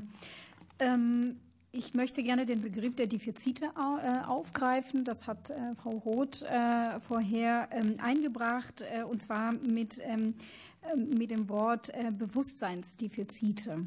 Und darauf möchte ich gerne eingehen, weil keine Präventionsmaßnahmen hilfreich und wirksam sein können, wenn das Bewusstseinsdefizit nicht geschlossen wird. Und das ist auch nichts, was von heute auf morgen geschehen kann, sondern ähm, es braucht ein umfassendes ich würde sagen, Programm. Es ist kein, nicht der Begriff der Re-Education, äh, den äh, auch Professor Mendel ähm, angemerkt und kritisiert hat, sondern ich würde den Begriff der Kritikfähigkeit ähm, ergänzend äh, formulieren zu dem Begriff der Resilienz. Ähm, Kulturinstitutionen existieren nicht im luftleeren Raum. Sie agieren in, in denselben Diskursformaten, Räumen, in denen wir auch agieren. Wir hören, sehen und lesen. Und führen heute auch in der postfaktischen Zeit ganz viele postfaktische Diskurse, wo scheinbar Fakten und auch Historizitäten ähm, keine, keine Bedeutung äh, oder ihnen keine Bedeutung verliehen wird. Ganz oft geht um Verletzung, um, äh, um das, was Menschen fühlen. Und da muss ich auch ähm, Ron Mendel recht geben. Wir werden nicht in, in der Lage sein, jeder Verletzung ähm, aus dem Weg zu gehen. Aber wir müssen darauf hinarbeiten, dass die Kulturinstitutionen insgesamt, wie eine jede andere Institution übrigens, in der Lage sind, Kritik zu üben am Antisemitismus einer jeden Formation, eines jeden Ausdrucks. Ähm, Sie kennen sicher die Frage, oder auch die Überforderung, die Professor äh, Wenzel formuliert hat, ähm, Überforderung der Kulturinstitution. Und ich möchte rhetorisch zurückfragen, wie kann das sein, dass wir bei einem ähm, Gewaltverhältnis äh, eines äh, solchen Ausmaßes, einer so, solchen historischen Kontinuität nicht in der Lage sind, die spezifischen Handschriften und Mechanismen zu erkennen und dass es immer wieder zu demselben Satz kommt. Wir beraten Kulturinstitutionen, ich spreche hier aus Erfahrung. Ähm, Entschuldigung, aber wir können das nicht als Antisemitismus erkennen oder wir wissen gar nicht, was das ist oder auch zitiert, ich, ich wusste nicht, dass es das gibt.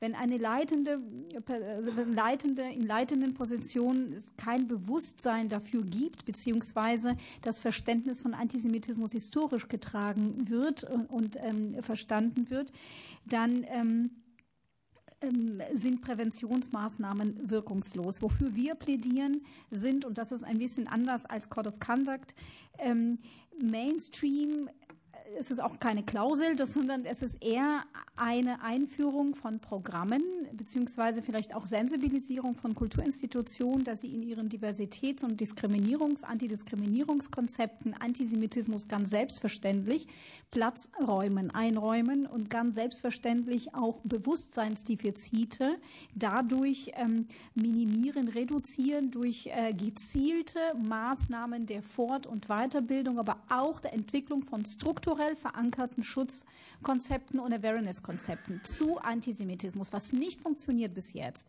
ist eine ähm, sozusagen Bezugnahme auf Intersektionalität, bevor ein vertikales Verständnis von Antisemitismus entstanden ist. Es wird ganz, ganz oft gesagt, wir agieren gegen Antisemitismus in unserer Institution, äh, gegen Diskriminierung in unserer Institution, klammern aber Antisemitismus aus. Und wenn Antisemitismus dann nicht ausgeklammert wird, greift aber das Diskriminierungskonzept gar nicht bei Antisemitismus. Unter anderem, weil das auch ein politisches Thema ist und politisch verstanden wird.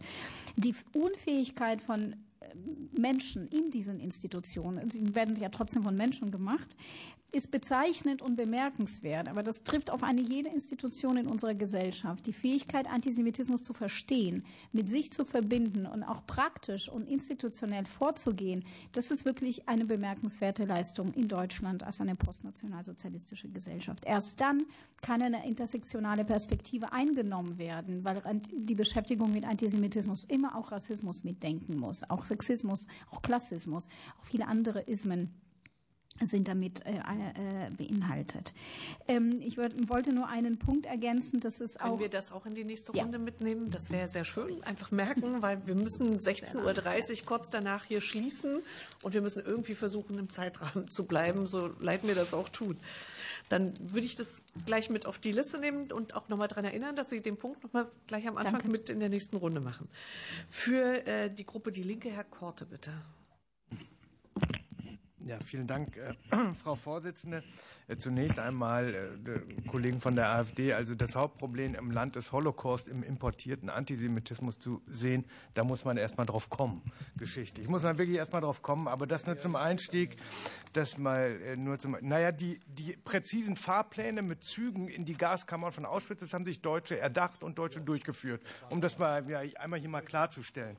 Da ich aber leider nur noch aufgrund äh, politisch eigenem Verschuldens nur fünf Minuten habe, will ich es äh, äh, möglichst kurz, kurz machen.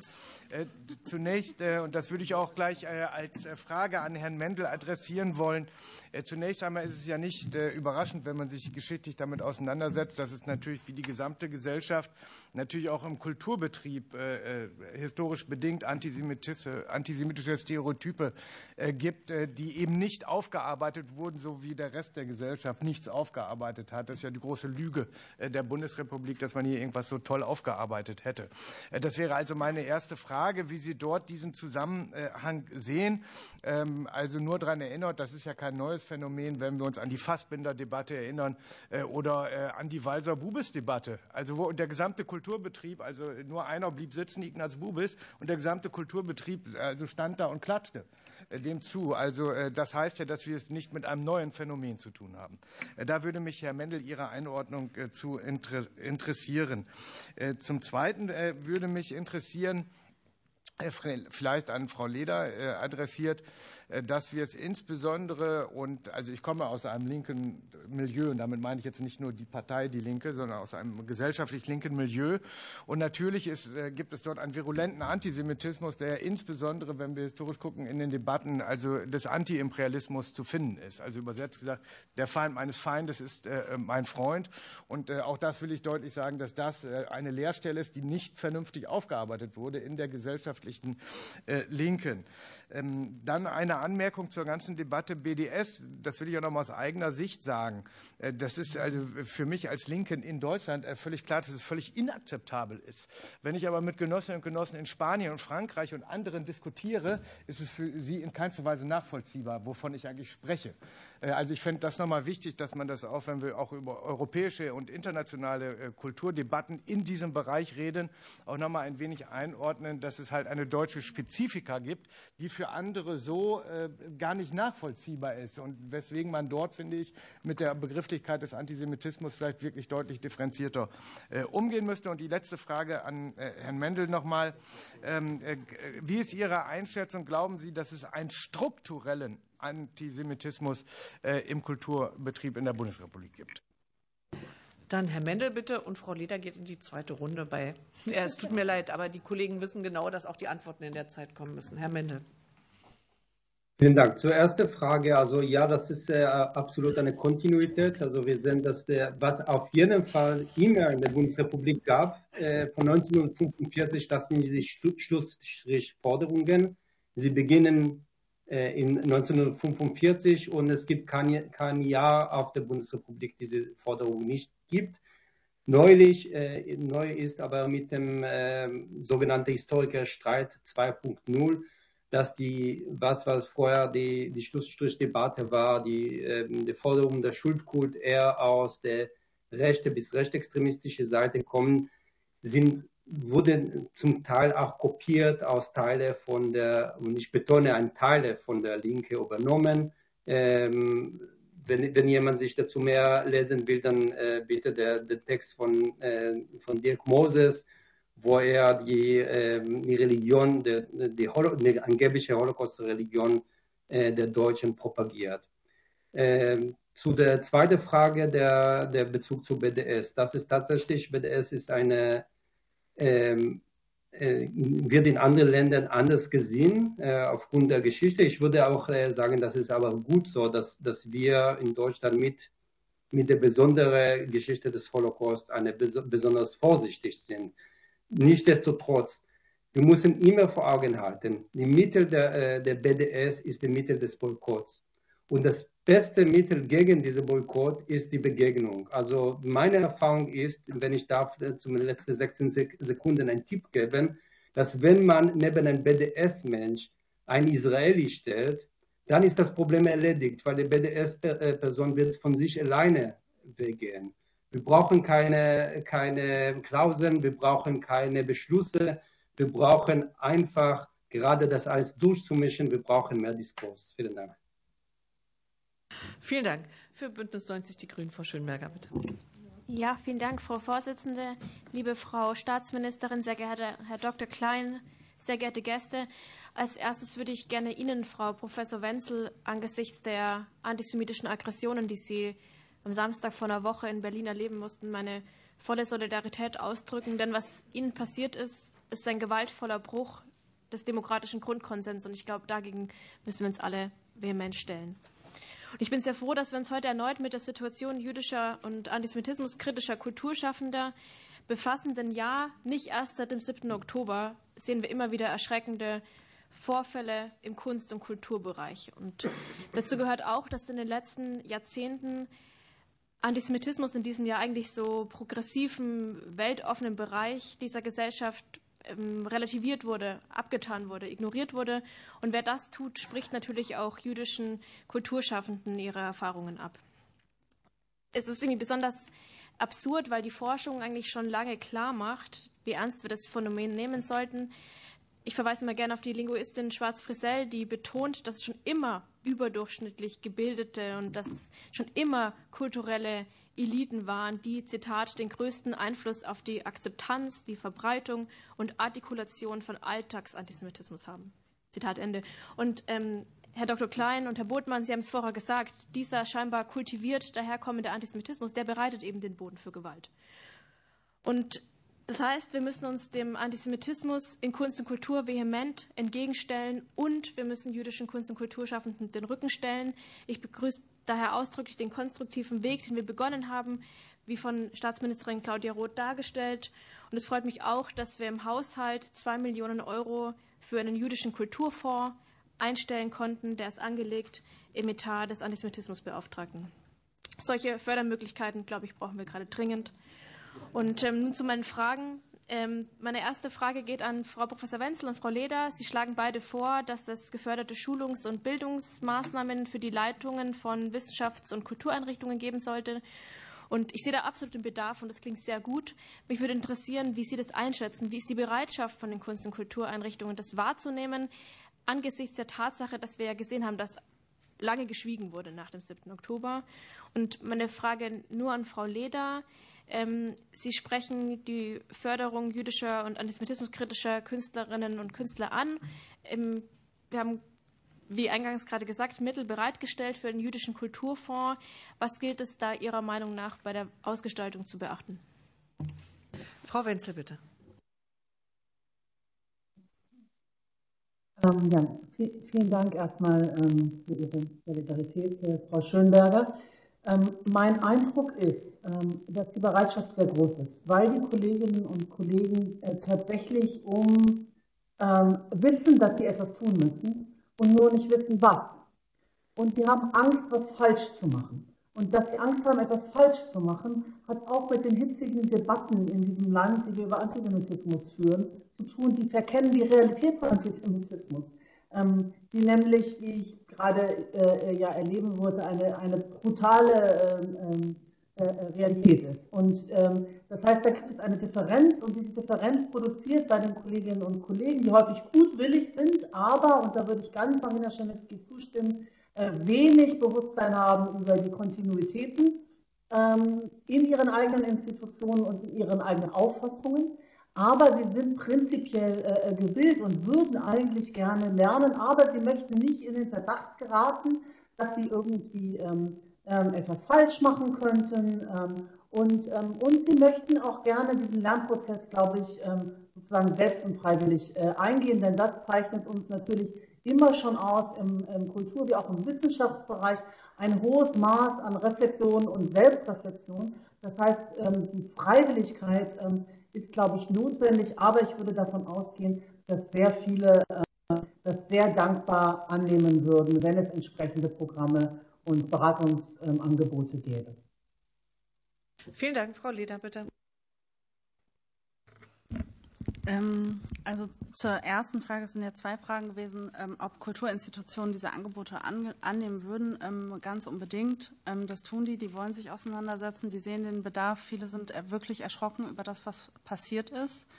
Äh, wir selber im Institut für Neue Soziale Plastik haben ständig Anfragen aus diesem Bereich. Einen kleinen können wir abdecken. Ähm, aber ähm, das meiste versuchen wir weiterzugeben. Das Problem ist, äh, dass wir zum Beispiel oft, also wir kommen also im Institut für Neue Soziale Plastik mehrheitlich aus, der, aus dem freien Theater. Das heißt, wir werden oft zum Beispiel tatsächlich für ganz praktische Probleme angefragt, also dramaturgische Fragen, äh, Produktionsbegleitung und ähm, äh, lauter solche Geschichten. Ich glaube, also ich habe daraus gelernt, dass es eben wirklich wichtig ist, in diesem Bereich spezifische Angebote nochmal zu machen. Also ein Museum braucht was anderes als ein Theater. Eine, ein kleiner Kulturort braucht etwas ganz anderes als eine Institution mit 400 MitarbeiterInnen und so weiter und so fort. Ähm, ich würde ganz unbedingt, ähm, wenn man sowas tatsächlich auf den Weg bringen würde eines Tages, auch darauf verweisen, dass ähm, der Bereich Kultur und Kunst ganz spezifische eigene Ressourcen hat, die für die Auseinandersetzung mit, Anti mit Antisemitismus sehr, sehr nutzbar sind. Also Leute sind in diesen Institutionen oft tatsächlich recht beweglich, ähm, recherchefreudig, ähm, äh, interessiert an, an äh, neuen Ideen. Ähm, das ist sozusagen eigentlich ein Bereich, ich sage das mal etwas zugespitzt, wenn man den umdrehen würde, wäre das sozusagen groß, ein großes Potenzial für die Kritik von Antisemitismus in der Gesellschaft. Ähm, zu dieser Frage der Ausgestaltung, ich glaube, was ähm, zur Ausgestaltung dieses, ähm, dieses Fonds, ich muss erst noch mal sagen, ich finde das tatsächlich sehr, sehr, sehr wichtig. Ähm, ich weiß nicht, wie genau der ähm, aufgesetzt wird, aber sollte es zum Beispiel ein Juryverfahren ähm, geben, müssen VertrauensträgerInnen da rein. Äh, das heißt, Leute, die von jüdischen KünstlerInnen als VertrauensträgerInnen gesehen werden, sonst kommt es im Zweifelsfall nicht zur Bewerbung. Ich würde auf jeden Fall ähm, denken, dass es Sinn macht, eine relativ weite Spannbreite von sozusagen kleinen Summen bis größeren gibt, weil ähm, beides sehr, sehr hilfreich sein kann und im Zweifelsfall auch ähm, erlauben, das brauchen eigentlich die meisten. Also wenn wir über jüdische und israelische KünstlerInnen reden, dann reden wir in Deutschland mehrheitlich über Leute, Leute, die in freien Szenen sind und nicht in Kulturinstitutionen, also in freien Gruppen, als EinzelkünstlerInnen unterwegs sind und so weiter und so fort. Den, denen hilft es enorm, wenn es möglich ist, mit einer Förderung sozusagen bestimmte Grundstrukturen abzudecken. Ja, das ist nicht immer möglich, je nachdem, wie die Förderung ausgestaltet ist. Das ist aber zum Beispiel, also was ist ich, die Phase zu bezahlen, in der ein Konzept entsteht, das man später einreicht, ist sehr, sehr wichtig für Künstlerinnen und Künstler oder Büromiete oder ähm, äh, solche Fragen. Also sozusagen vielleicht nicht nur die Kunst und Kultur direkt, sondern auch alles, was die Kunst und Kultur dauerhaft ermöglicht. Vielen Dank. Wir gehen in die nächste Runde für die CDU-CSU. Frau Schenderlein, bitte. Vielen Dank, Frau Vorsitzende. Ich würde gerne zunächst noch mal den Faden aufgreifen von der ersten Runde. Frau Staatsministerin Roth, Ihnen gerne noch mal, noch mal ein paar Punkte noch mal ähm, nachfragen. Und zwar, Frau Konnemann hatte angesprochen, äh, das Thema kleine Anfrage. Äh, Sie hatten da zeitlich noch nicht die Gelegenheit, äh, das äh, noch mal, vielleicht noch mal zu erwidern. Ähm, es ist ja tatsächlich so, dass da bestimmte Punkte, sie sind sehr detailliertreich äh, von uns nachgefragt worden. Äh, daher noch äh, die Bitte, dass es ähm, zu bedenken, ob man nicht doch, wenn es den Verschlusssachen Optionen geben könnte an der Stelle, um eben hier nochmal ähm, tatsächlich auch dem Rechnung zu tragen, was wir als Opposition tatsächlich wahrnehmen. Vielen Dank. Ähm, zweite Teil auch ans Haus. Es ist ja jetzt mehrfach in der Diskussion gesagt worden, es braucht ein Mehr an Bildungs, ähm, ähm, Bildung, damit wir auch doch ähm, etwas der Sache begegnen, die ja vielleicht strukturell eher äh, auch verortet ist. Also nicht so leicht äh, einfach auch äh, zu, zu stemmen ist. Und da war ja schon so ein bisschen gesagt worden von, von Frau Leder äh, zu, zu Recht, ja, man müsste dann, oder es ist auch die Erwartung an BKM, zu, also die verschiedenen Akteure zusammenzunehmen. Also auch BMI, BMFSJ, äh, BKM, ähm, und Sie sagten, naja, es müsste auch mit dem BMF dann entsprechend äh, eigentlich mit hinzugezogen werden. Ich habe es zumindest so ein bisschen rausgehört. Ähm, Gibt es denn die, die, also gehen denn Ihre Pläne genau in so eine Richtung? Also wir können gleich machen, weil mir ist es lieber, Sie antworten gleich, dann würde ich da Erst Frau Leder oder erst Frau Roth? Wir bitte erst Frau Roth erst und dann Roth. können wir dann nochmal, ich komme dann nochmal. Vielen Dank für Ihre freundliche Anfrage. Wir gucken uns das natürlich nochmal an und äh, die kleine Anfrage, die Sie gestellt haben und äh, werden äh, entsprechend nachliefern oder nachbessern, wo es möglich ist. Äh, es ist das, was Frau Leder angesprochen hat. In der Tat gibt es sehr, sehr unterschiedliche Zuständigkeiten. Da ist das BMFSJ, das ist, äh, die sind in vielem zuständig. Herr Klein ist natürlich zuständig ähm, mit und im BMI. Dann ist das Auswärtige Amt auch noch für Teile zuständig. Dann äh, ist, glaube ich, das trifft ja auch Ihre Punkte, Forschung, Wissenschaft und Forschung zuständig, weil es ja da auch, glaube ich, nochmal einen, einen Vermittlungsnachholbedarf gibt. Und wir sind eigentlich, jetzt mal mal Anführungszeichen, nur in Anführungszeichen zuständig für den Bereich, der mir aber in dem Zusammenhang auch sehr wichtig erscheint, Erinnerungskultur. Wie sieht die eigentlich aus in einer Einwanderungsgesellschaft? Und das hat ja erfreulicherweise, gab es ja auch eine tolle Veranstaltung, ein tolles äh, Seminar des Zentralrats der Juden, wo genau diese Frage gestellt worden ist. Wie, erinnern wir in einer Einwanderungsgesellschaft äh, und wie sieht Jugend erinnert da aus? Ähm, und äh, wir haben ja, es gibt ja ein, Projekt oder es gibt ja ein Konzept für Antisemitismus und Bekämpfung. Und ich glaube, das wäre dann in der Federführung, aber das müssen wir klären, das in der Federführung vom BMI, von Ihnen, von Frau Faeser, die alle zusammenzusetzen und sagen, wer ist eigentlich wofür zuständig. Wir machen Projektunterstützungen, wir machen Projektförderungen äh, für äh, unterschiedliche Bereiche. Wir, was haben wir denn? Wir haben ähm, Bildungsstätte Anne Frank zum Beispiel. Also kleinere Projektunterstützungen kommen von uns. Der große Bereich ist in der Tat Erinnerungskultur, aber tatsächlich die Rahmenbedingungen für die großen Einrichtungen, die Sie jetzt auch angesprochen haben, mit dem Bewusstseinsdefizit. Das finde ich wirklich einen richtigen, wichtigen Begriff. Bewusstseinsdefizit, wie gehen wir daran? Tatsächlich ein Bewusstsein darüber herstellen, damit es keine Angst gibt, was Falsches zu machen. Das höre ich nämlich auch ganz oft, äh, was Miriam Wenzel gesagt hat.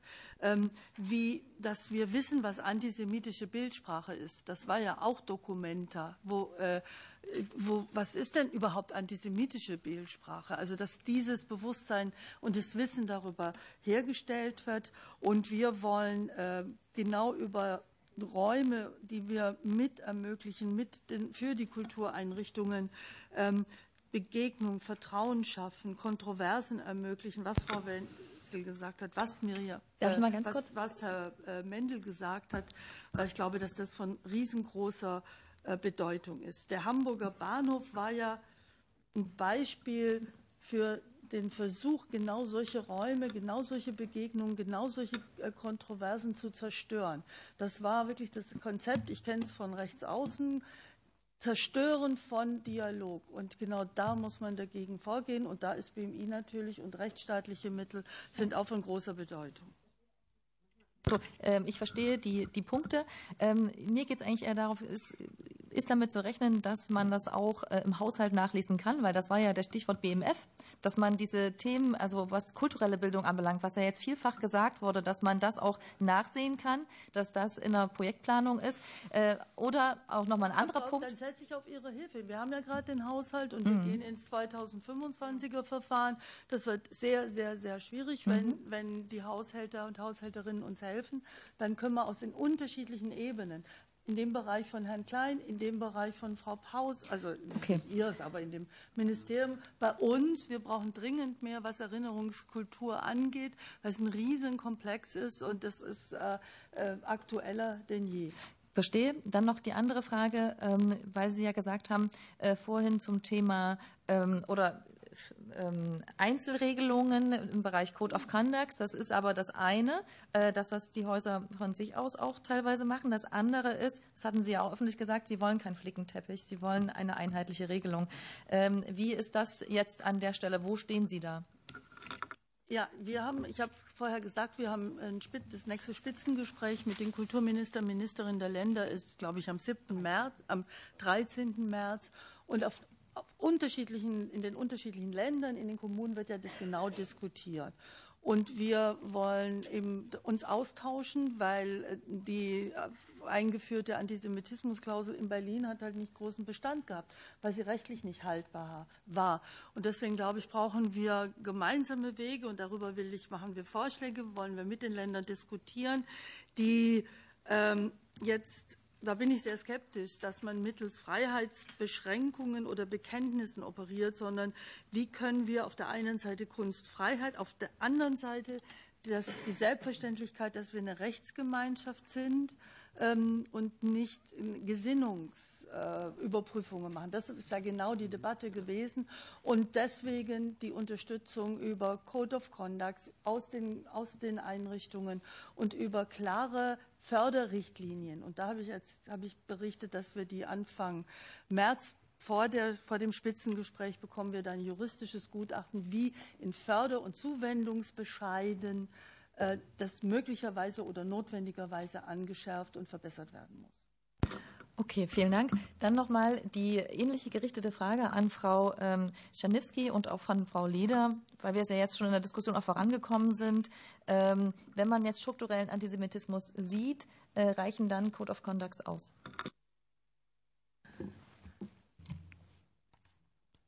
Es reicht nicht aus, ähm, wenn Institutionen sich der Frage stellen, auch Leitungen, wie erkenne ich die antisemitische Bildsprache, sondern die Frage muss lauten, wo und wie tritt Antisemitismus in unserer eigenen Einrichtung auf?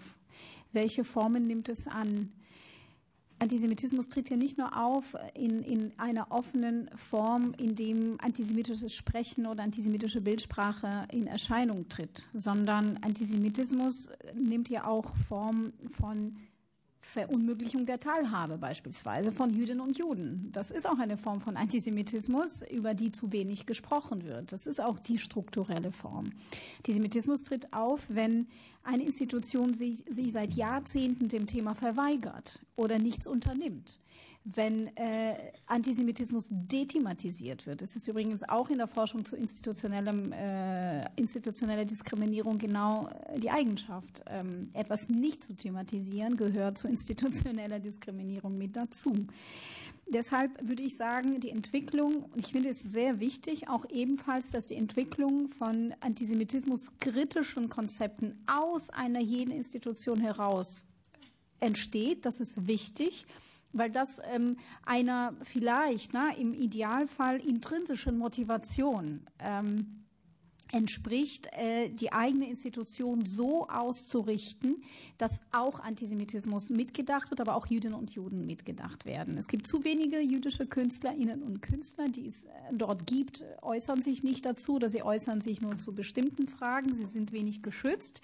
Und dadurch, dass wir hier nicht nur über so subtile Formen von Antisemitismus sprechen, sondern über in, inzwischen über Gewalt, also wirklich physische Gewalt, auch verbale Gewalt und sozusagen dezidierte Verunmöglichung oder Verweigerung von Teilhabe, da, darüber müssen wir unbedingt sprechen, äußern sich einige auch gar nicht dazu oder outen sich nicht oder sind dann auch unsichtbar oder bleiben unsichtbar und erfahren, und das haben wir am Fall Hamburger Bahnhof gesehen, auch äh, verbale bis hin zu fast körperliche Gewalt, weil das geht natürlich an den Körper diese Gewalt. Und da müssen wir uns sozusagen die Frage stellen, müssen es immer auch müssen wir, aber müssen wir nicht gleichzeitig auch anerkennen, dass das, was genau bei der Lesung zu Hannah Arendt Texten passiert ist, ähm, eine Form von Gewalt äh, äh, äh produziert, die wir einfach seit langem eigentlich schon hingenommen haben. Dass wir diesen Fall jetzt in den Medien haben, haben wir dem zu verdanken, dass Frau Wenzel sich Interviews gestellt hat und auch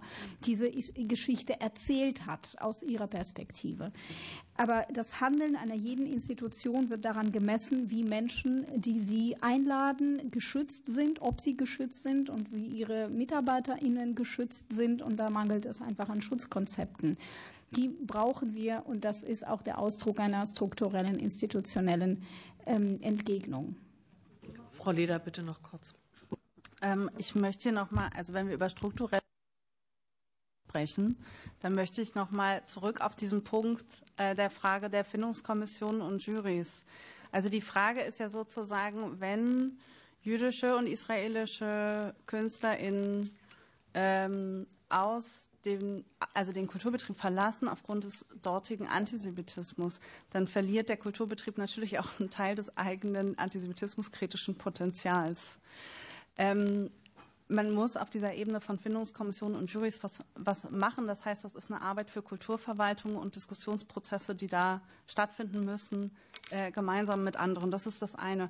Die Förderung äh, die da, oder dieser Fonds, der jetzt auf, äh, auf den Weg kommt, äh, der ist äh, natürlich auch ganz wichtig, um diesem Problem zu, ähm, äh, zu begegnen, ebenso wie alles andere, was wir bisher besprochen haben. Also natürlich sind Code of Conducts und auch Dialogveranstaltungen, das sind Bausteine, die man nutzen kann und die auch produktiv sein können. Aber natürlich ähm, ist, das nicht, ist das nicht ausreichend. Ich wollte einen Satz zu diesen ähm, Störungen noch ähm, sagen. Ich weiß nicht mehr, wer es vorhin gesagt hat, aber jemand hat vorhin gesagt, die sind von außen. Äh, an diesen Störaktionen beteiligen sich ständig KünstlerInnen und KuratorInnen. Und wenn man da hingeht und wenn man zum Beispiel in Berlin lebt und die Szene kennt, dann erkennt man die Leute einfach. Das kommt nicht von außen. Das ist der Kulturbetrieb selbst. Das sind keine AktivistInnen von der Straße. Das muss man einfach sagen. Ich weiß, dass da auch AktivistInnen aus anderen äh, Kontexten mit rumlaufen. Bei der UDK, also schauen Sie auf die UDK beispielsweise, schauen Sie auf die Berlinale. Ja, natürlich, genau. Äh, da, da, ist das so. Aber äh, wenn wir uns äh, die Aktion auf der Berlinale angucken, das sind ja trotzdem ein bisschen im Rahmen bleiben. Okay, ich wollte nur sagen, diese ja. Störaktionen, an denen sind KünstlerInnen und KuratorInnen beteiligt. Das ist nicht von außen. Vielen Dank. Ich habe nur ein Problem bei allen mit der Zeit jetzt. Für die SPD, Frau Kost, bitte.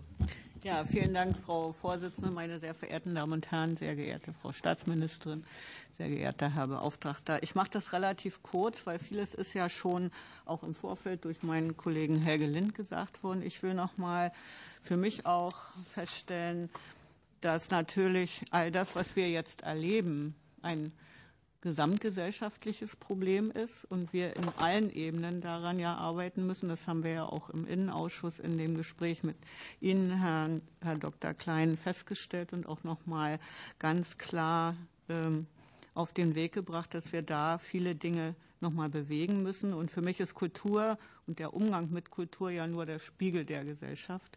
Das heißt, wir müssen noch viel tiefer ansetzen. Und das, was ähm, Frau Leder gesagt hat, ist, glaube ich, genau der springende Punkt. Kunst und Kultur kann natürlich und muss auch für Aufklärung genutzt werden und muss auch dazu genutzt werden, um jüdisches Leben greifbar zu machen. Denn gerade in meinem Wahlkreis habe ich immer wieder fest oder habe ich jetzt noch mal feststellen müssen, dass antisemitische Übergriffe stattfinden, obwohl wir Jüdinnen und Juden nicht vor Ort haben. Das heißt, die Angst der Menschen vor angeblich Fremden ist sehr groß, weil sie nicht damit umgehen können. Und das auch ein, für mich eine Aufgabe von Kunst und Kultur, das auch in diese Bereiche dann zu bringen. Und nun zu meinen Fragen. Wir erleben ja gerade sehr schmerzhaft, wie Jüdinnen und Juden, auch jüdische Künstlerinnen und Künstler auf dem Rückzug sind. Äh, vor Anfeindungen oder sogar vor konkreten Bedrohungen. Das haben Sie vorhin auch schon ausgeführt. Dazu kommt die gezielte willentliche Ausblendung jüdischer Künstlerinnen und Künstler. Wenn wir den Dialog offen halten müssen, müssen wir sie vor Antisemitismus schützen. Das haben wir hier alle festgestellt und auch noch mal konkret benannt. Jetzt meine Frage an Herrn Dr. Klein und an Herrn Botmann insbesondere. Ist das aus Ihrer Sicht möglich und sinnvoll, eine Antisemitismusklausel aufzunehmen? Ich sage das mal in Anführungsstrichen. Wenn ja, was würden Sie darunter für sich verstehen? Und das zweite, die, meine zweite Frage geht an, äh, an Frau Czarniewski. Und zwar was meinen Sie, wie sollten denn solche Räume aussehen, Gesprächsräume? Gern können sich andere auch noch einschalten. Wie sollten denn Gesprächsräume aussehen, um jüdische Stimmen zu stärken und den Austausch zu ermöglichen? Und da hätte ich gern auch den Herrn Botmann noch dazu gehört. Jetzt freue ich mich auf die Antworten. Herr Klein. Ja, also eine Klausel aufzunehmen, hat Herr Cialo versucht und das ist gescheitert. Also ich glaube, das ist nicht der richtige Weg. Mhm. Ich glaube, äh, wir müssen natürlich möglichst den Selbstreflexionsprozess innerhalb der Institutionen stärken, durch Fortbildung, durch äh, äh, Angebote. Das ist sehr wichtig. Wir brauchen aber auch Selbstverpflichtungen und Leitlinien im Umgang mit antisemitischen Vorfällen, also innerhalb der Institutionen. Äh, ich glaube, wir brauchen auch ein, Beschwerdemanagement, wenn dann auch äh, tatsächlich äh, solche Vorfälle aufgefallen, aufgestellt sind. Und wir brauchen ähm, die Prozessbegleitung, die ja das Institut für neue soziale Plastik zum Beispiel macht, aber das muss viel stärker und breiter gemacht werden, nicht nur für Theater, sondern wirklich für alle Kulturinstitutionen. Und noch einmal, ich glaube, wir müssen über die Besetzungen gehen bei der, bei der Berufung von, von Jurys, von, von Gremien. Danke.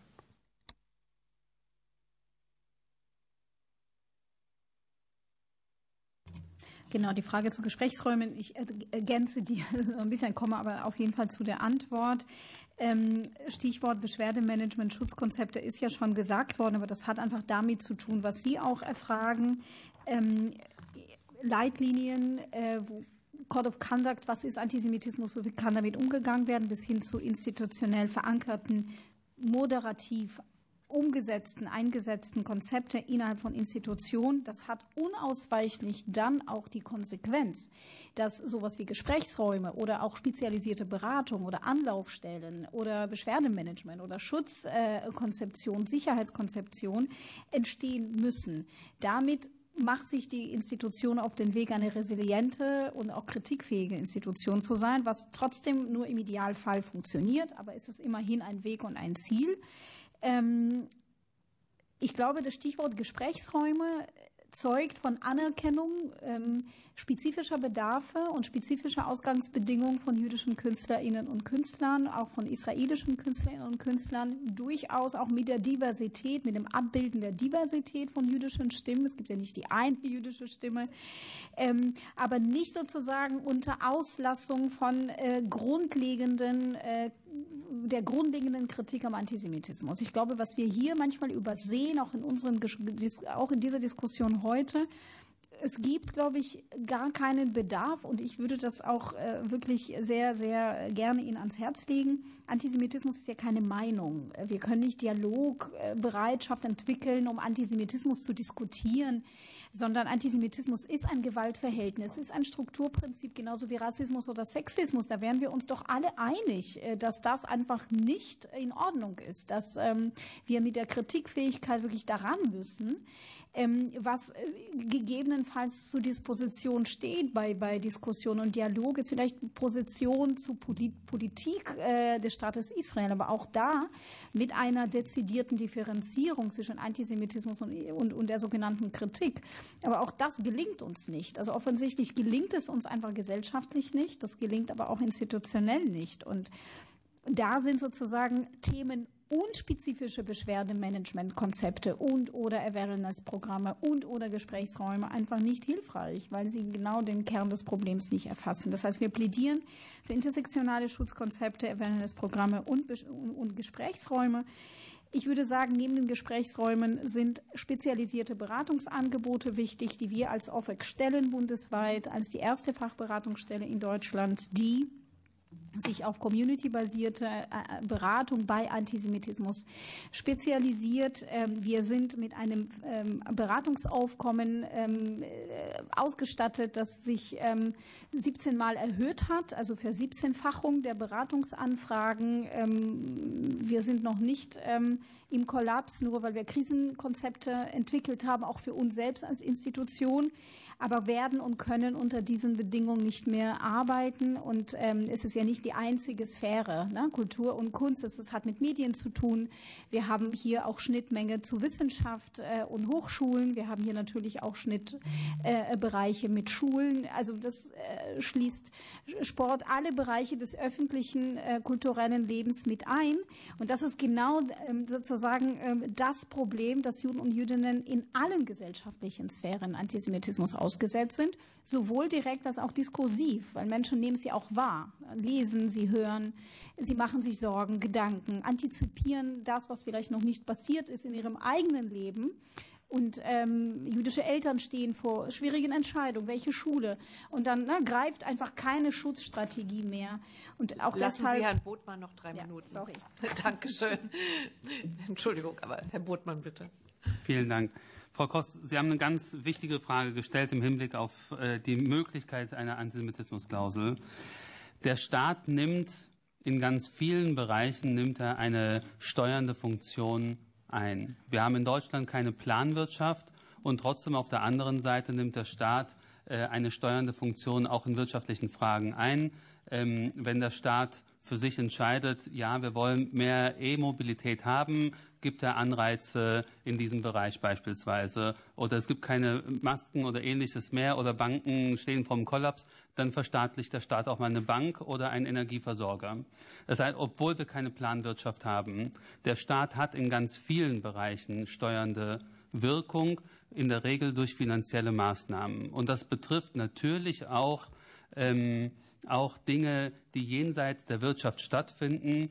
Der Konsens beim des Bekämpfens des Rechtsextremismus ist ein Konsens unserer Gesellschaft, ist ein Konsens, den wir breit haben in unserem, in unserem gesellschaftlichen Kontext. Und natürlich wird damit eine Meinung und zwar gegen Rechtsextremismus, für Demokratie, wird natürlich gestärkt mit unterschiedlichen ähm, Förderprogrammen, mit, äh, mit, unterschiedlichen Anreizen, mit Institutionen, die gegründet werden, die sozusagen ganz klar dezidiert natürlich auch auf eine Meinungsbildung hin, hinwirken. Der Staat ist da nicht neutral, sondern der Staat nimmt Partei ein, nimmt Position ein, ein und steuert natürlich auch in seinem Sinne, hier in einem positiven Sinne, pro Demokratie gegen Rechtsextremismus.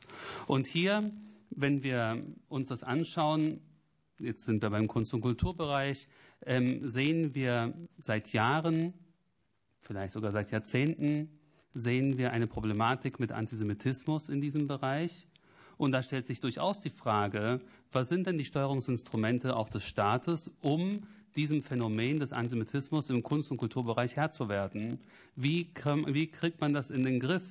Und da ist meiner Ansicht nach durchaus auch eine Antisemitismusklausel im Bereich der Förderungen und Förderprogramme und Zuwendungen, institutionellen Förderungen, der Projektförderungen und ähnlichem mehr, muss durchaus eine äh, Option sein, das entsprechend einzuführen, natürlich in einem rechtsstaatlichen Kontext und verfassungsgemäßen Rahmen. Ähm, aber das wäre für den Staat nichts Neues. Das macht der Staat in ganz vielen anderen Kontexten auch. Und wir dürfen meines Erachtens in diesem Fall nicht so tun, als sei es dann was ganz Außergewöhnliches, was der Staat sonst nie machen würde. Deswegen, ich plädiere ja für eine Antisemitismusklausel, die verfassungskonform ausgestaltet ist. Vielen Dank. Für die AfD, Herr Frömming, Sie denken daran, dass Herr Botmann noch eine Antwort offen hat auf Herrn Jung, wenn das geht. Herr Frömming, bitte. Gut, ich versuche mich kurz zu fassen, denn ein äh, Teil der Frage geht sowieso auch an Herrn Botmann. Aber Ausgangspunkt Bitte, passend. Ne? Äh, Ausgangspunkt sind für mich doch die, ich hoffe, Herr Mendel ist auch noch bei uns. Wir sehen Sie gerade nicht äh, auf dem Bildschirm, aber der, der, Name, also Sie sehen ihn, der Name ist noch eingeblendet. Ausgangspunkt äh, sind für mich die, finde ich, doch sehr differenzierten und sich auch auf der Metaebene bewegenden Ausführungen äh, von Herrn Professor Mendel. Einmal, die er heute hier vorgetragen hat, aber auch seine äh, Stellungnahme und er kommt ja dann nach dem, was wir jetzt ja alle schon gemeinsam festgestellt haben, dass es eben auch einen als Israelhass und Antisemitismus äh, sozusagen verkleideten Antisemitismus im linken Milieu gibt und so weiter, äh, kommt er ja dann zu, sage ich mal, durchaus schwierigen Fragen, wo wir uns bewegen im Spannungsfeld zwischen Staat und Kunstfreiheit. Also was ist die Rolle des Staates? klang bei Ihnen ja auch eben schon an. Und wo sind die Grenzen der Kunstfreiheit? Da hat äh, Professor Mendel dann ausgeführt, auch unter dem Kapitel zur Rolle des Staates. Ich darf hier den letzten Satz auf der Seite zitieren. Und das Recht auf Kunstfreiheit schützt dementsprechend auch antisemitische und rassistische Kunstwerke. Da muss ich jetzt mal sagen, das ist für mich erstmal schwerer äh, Tobak. Ähm, aber gut, Kunstfreiheit ist auch ein wichtiges Recht. Da wollte ich ihm noch mal die Gelegenheit geben, das vielleicht so ein bisschen zu erläutern. Er führt ja dann aus, dass durchaus Kritik äh, dagegen vorgebracht werden soll, eben nicht Verbote, auch nicht der goldene Zügel, dass man kein, einem Theater die Förderung entzieht, wenn es sozusagen antisemitisches Werk aufgeführt hat. Er erinnert an die Demonstration in Frankfurt, glaube ich, war es, der jüdischen Gemeinde gegen das Stück von äh, Rainer Werner Fassbinder, Müll, die, der Müll, die Stadt und der Tod, wo, glaube ich, die Bühne äh, gestürmt wurde und so die Aufführung dann verhindert wurde. Aber da frage ich mich, ist das wirklich die Auseinandersetzung, die wir haben wollen? Und vielleicht dazu noch mal Professor Mendel, wie er das gemeint hat, äh, wie weit die Kunstfreiheit tatsächlich gehen soll und wo dann vielleicht doch auch für ihn die, die Grenzen sind. Herr Brutmann und Herr Mendel. Erst Herr Mendel, erst Herr Mendel. Erst Herr Mendel, bitte.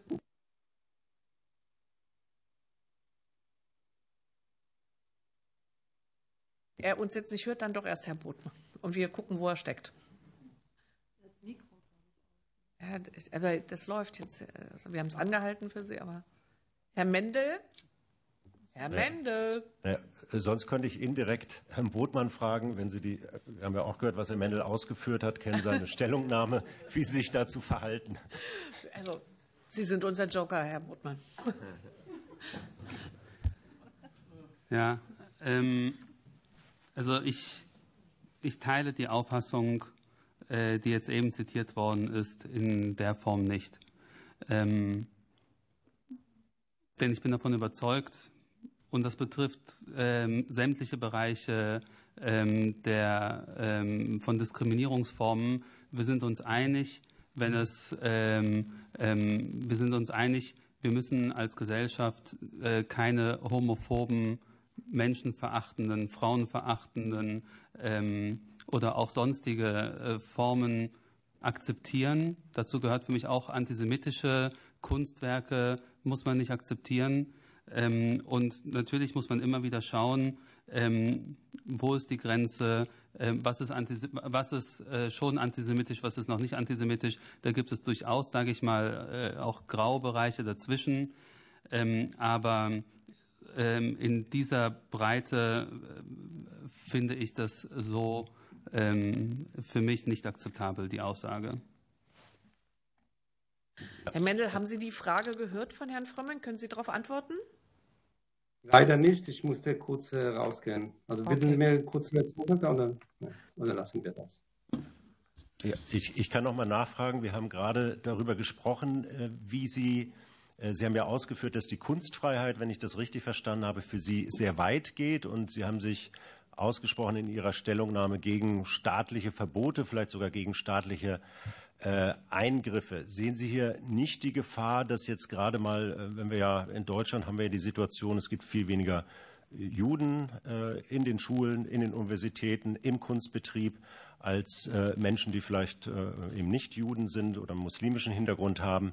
Ähm, ist es dann überhaupt noch möglich zu verlangen oder zu erwarten, dass Juden selber Kritik üben oder sich selber behelfen, wie sie das in Frankfurt mal gemacht haben bei der Aufführung, die erwähnen Sie ja auch, des Stückes von Rainer Werner Fassbinder. Oder ist das nicht äh, zu viel verlangt, äh, dass äh, sozusagen hier man die, die, Menschen sich selbst überlässt? Brauchen wir nicht doch etwas staatliche Regulierung über die Förderrichtlinien und so weiter? also eins muss, genau, eins muss klar sein, also in dem Moment, dass jemand angegriffen wird, äh, jemand aus einer Minderheit, muss dann, das ist die Aufgabe des Staats, das ist die Aufgabe, die äh, unser, sei es ein Bildungssystem, sei es in die Polizei und die Staatsanwaltschaft, genau da hier zu intervenieren. Äh, ich möchte einmal, was das schon in Ihrer Frage implizierte oder ziemlich explizit äh, zu Ausdruck kam, wenn Sie sagen, es gibt weniger Juden und mehr Muslime. Äh, die Annahme, die Muslime wären sozusagen eine Gefahr für Juden, äh, darf ich Ihnen äh, im Geheimnis erzählen, meine Frau ist Muslima und ich fühlte mich, äh, fühle mich von ihr nicht äh, angegriffen. So geht es viele Juden, die fühlen sich von Muslimen nicht angegriffen. Natürlich gibt es äh, immer in jeder Gruppe gewisse äh, Anteil von Radikale, von äh, Gewaltbereite, aber ich finde, es ist äh, falsch und wir werden eine, eine völlig falsche Bild der, der Realität äh, hier vermittelt, wenn wir sagen, die Muslime die mehr sind als Juden, stellen äh, Gefahr zu den Juden. Äh, wenn schon Gefahr zu Juden besteht, das haben wir 2019 in Halle gesehen, kommt von ganz woanders. Äh, mir ist nicht bekannt, dass der Attentäter von Halle, der am Yom Kippur der Synagoge angegriffen hat, muslimisch war. Ähm, und von daher, ich denke, wir, ich bleibe sehr stark mit meiner Position. Wir brauchen einen Diskurs. Wir müssen äh, mehr gegen den Antisemitismus tun. Das, dafür sind die Kunst- und Kultureinrichtungen nicht unsere Feinde, das, Feinde, das sind unsere Verbündete. Und wir können die, und es wurde schon heute mehrfach äh, darüber gesprochen, mit mehr Sensibilisierung, mit, äh, mit Fortbildungen werden wir gerade diese, die Kunst- und Kulturhäuser für den Kampf gegen Antisemitismus und übrigens auch gegen Rassismus gewinnen. Ähm, und von daher kann ich, äh, bleibe ich mit meiner vorigen Position. Vielen Dank. Vielen Dank. Ich bewundere Ihren Optimismus. Vielen Dank. Für die FDP, Frau Glukowski-Merten, es ist eine Antwort noch offen von Frau Czerniewski. Bitte. Ähm, dann machen wir die und dann habe ich noch einen kleinen anderen Aspekt. Dann machen wir erst die Antwort und dann gucken wir, wie viel Zeit noch da ist. Falls Sie sich noch erinnern, was es war. dann, ansonsten machen wir erst den Intro und Sie kriegen dann das also wir können das auch, also weil ich wollte noch mal auf einen anderen ähm, Aspekt hinweisen, wo wir Sie ja schon als, Expertin da haben, die ein Kompetenzzentrum für Prävention äh, und Empowerment ähm, hat, in, hinter sich hat. Und deswegen wollte ich gerne auf einen Aspekt ähm, noch mal hinaus, den auch Stella Lederer, Stella Leder in ihrem ersten Input ähm, gebracht hat, eben den digitalen Raum. Und der digitale Raum, wir sind hier im Ausschuss für Kultur und Medien, ist ja dann auch nochmal ein, ein sehr, äh, sehr zentraler Raum, auch für gerade die sozialen Medien, die auch eine besondere Rolle spielen, wenn wir uns anschauen, wie viele junge Menschen und Kinder sich heute dort bewegen und dann auch viele Punkte, gerade auch auf TikTok oder auf anderen Netzwerken, natürlich auch mit bestimmten ähm, Stereotypen und, ähm, und Themen überfrachtet werden und darauf hinge, ähm, hingeführt werden. Und deswegen ist die Frage, die ich gerne in, der zweiten Runde stellen wollte, gerade die Frage der Rolle von Bildung und Medien in der Prävention und in welcher Weise können Bildungseinrichtungen und Medien einschließlich sozialer äh, Plattformen wie TikTok dazu beitragen, junge Menschen über Antisemitismus aufzuklären und sie gegenüber manipulativen und hasserfüllten Inhalten zu sensibilisieren. Das geht nochmal in eine andere Richtung, aber das wollte ich hier gerne mit reinbringen. Genau, ich äh, sitze tatsächlich hier mit zwei Funktionen. Einmal die äh, äh Leitung der Beratungsstelle OFWEC e.V. und dann auch die Leitung des Kompetenzzentrums. Ähm, äh, das erwähnt wurde, ist übrigens in der Trägerschaft der Zentralwohlfahrtsstelle, der in Deutschland seit sehr vielen Jahren in diesem Bereich tätig ist. Ähm, wir forschen zu Antisemitismus in Institutionen und bilden ähm, Fachkräfte, Führungskräfte weiter und fort, unter anderem auch im Kulturbetrieb. Eine gute Nachricht, wir bekommen viel mehr sehr viele Anfragen tatsächlich, weil da gab es auch schon eine Frage, gibt es Interesse, gibt es Bereitschaft, sich fortzubilden, sich darauf einzulassen. Und ich kann nur sagen, Dokumenta-Debatte hat das ermöglicht. Das ist äh, absurd, was ich sage, aber sozusagen im Zuge dieser Diskussion kam es, äh, kam es zu einem erhöhten Bedarf offensichtlich, ähm, was aber gleichzeitig mit der Diagnose einhergeht, ähm, die ich bereits gestellt habe, so ein bisschen analog zu dem, was Sie, Frau Roth, gesagt haben. Wir haben Defizite.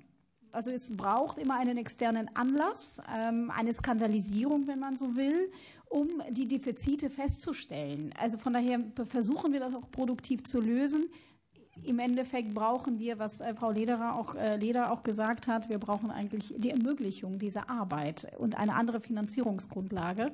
Ohne die können wir diese Arbeit nicht ähm, weiter verfolgen. Ähm, digitaler Raum ist, ähm, wird oft als ein getrennter Raum äh, formuliert von dem offline, analogen Raum, aber inzwischen sind diese Räume und diese Welten ineinander übergegangen. Ähm, die Menschen, die äh, morgen vielleicht auf der Straße angreifen, waren gestern oder vielleicht just in dem Moment im digitalen Raum unterwegs ähm, von subtilen Tönen, äh, rauen Tönen bis hin zu äh, Radikalisierungstendenzen. Halle wurde schon äh, erwähnt. Ähm, wir wissen, wie der Täter von Halle sich radikalisiert hat.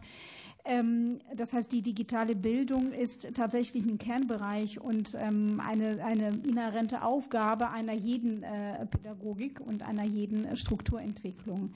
Ähm, vielleicht ganz kurz beim Thema Antisemitismus, egal in welche Richtung wir schauen, ob bei äh, Bildung, Beratung,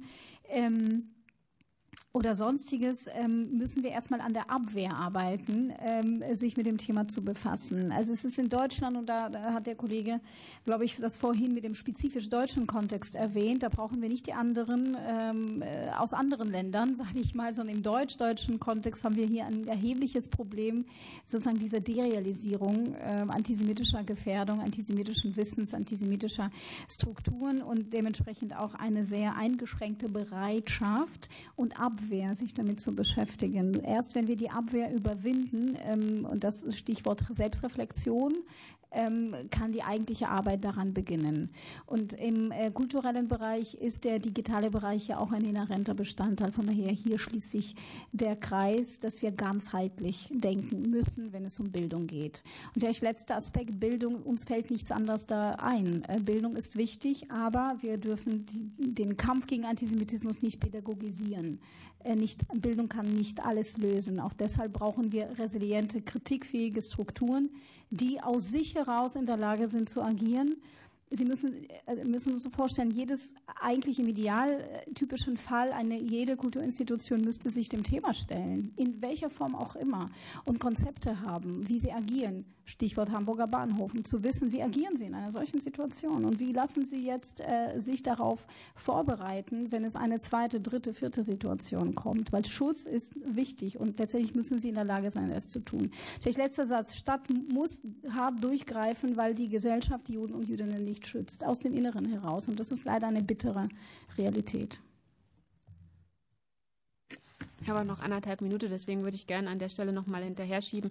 Wir, wir sprechen ja auf einer sehr ähm, Metaebene auch darüber und, und gehen nicht so richtig in die weitere Tiefe irgendwie hinein. Mir fehlt irgendwie so, oder ich habe so ein gefühltes Gap oder dieses, diese Problematik, die wir auch gerade besprochen haben, von es gibt immer nur einen Anlass der Handlung, wenn, die, wenn der Anlass da ist. Aber wir müssen ja tatsächlich eigentlich davor kommen. Also wir müssen ja, wie ich vorhin auch schon sagte, dieses Nie wieder, dass wir wie eine Monstranz vor uns hertragen, was ja gut und richtig ist, ähm, und jetzt auch Nie wieder ist jetzt sagen, eigentlich in ein Nie wieder ist immer umkehren und deswegen das ja gar nicht mehr zulassen über das, was wir hier reden. Und darum, darum geht es. Und da wünsche ich mir noch ähm, diese, diese Lösungen, die kryptisch im Raum sind, so wie so eine, wie eine babbelnde Masse, dass man die tatsächlich spezifischer in den ganzen äh, Möglichkeiten, die wir haben, auch übersetzen wenn, wenn wir zurückverfolgen, wie die Thematisierung von Antisemitismus vonstatten ging, in der ganzen Geschichte ab 45, sage ich mal, in der Bundesrepublik, müssen wir leider feststellen, dass es immer einen, einen äußeren Anlass bedarf oder es immer einen äußeren Anlass gebraucht hat, um in die Gänge zu kommen. Das ist wirklich dramatisch, würde ich sagen. Aber das ist sozusagen, liegt an dieser Abwehr. Also ist es un, unbequem, sich mit Antisemitismus zu befassen. Wir müssen Anreize schaffen, das, das zu tun. Dass ähm, sich äh, Institutionen bewusst dafür entscheiden, ähm, einen Prozess anzustreben und den nicht zu, weg, wegzurationalisieren.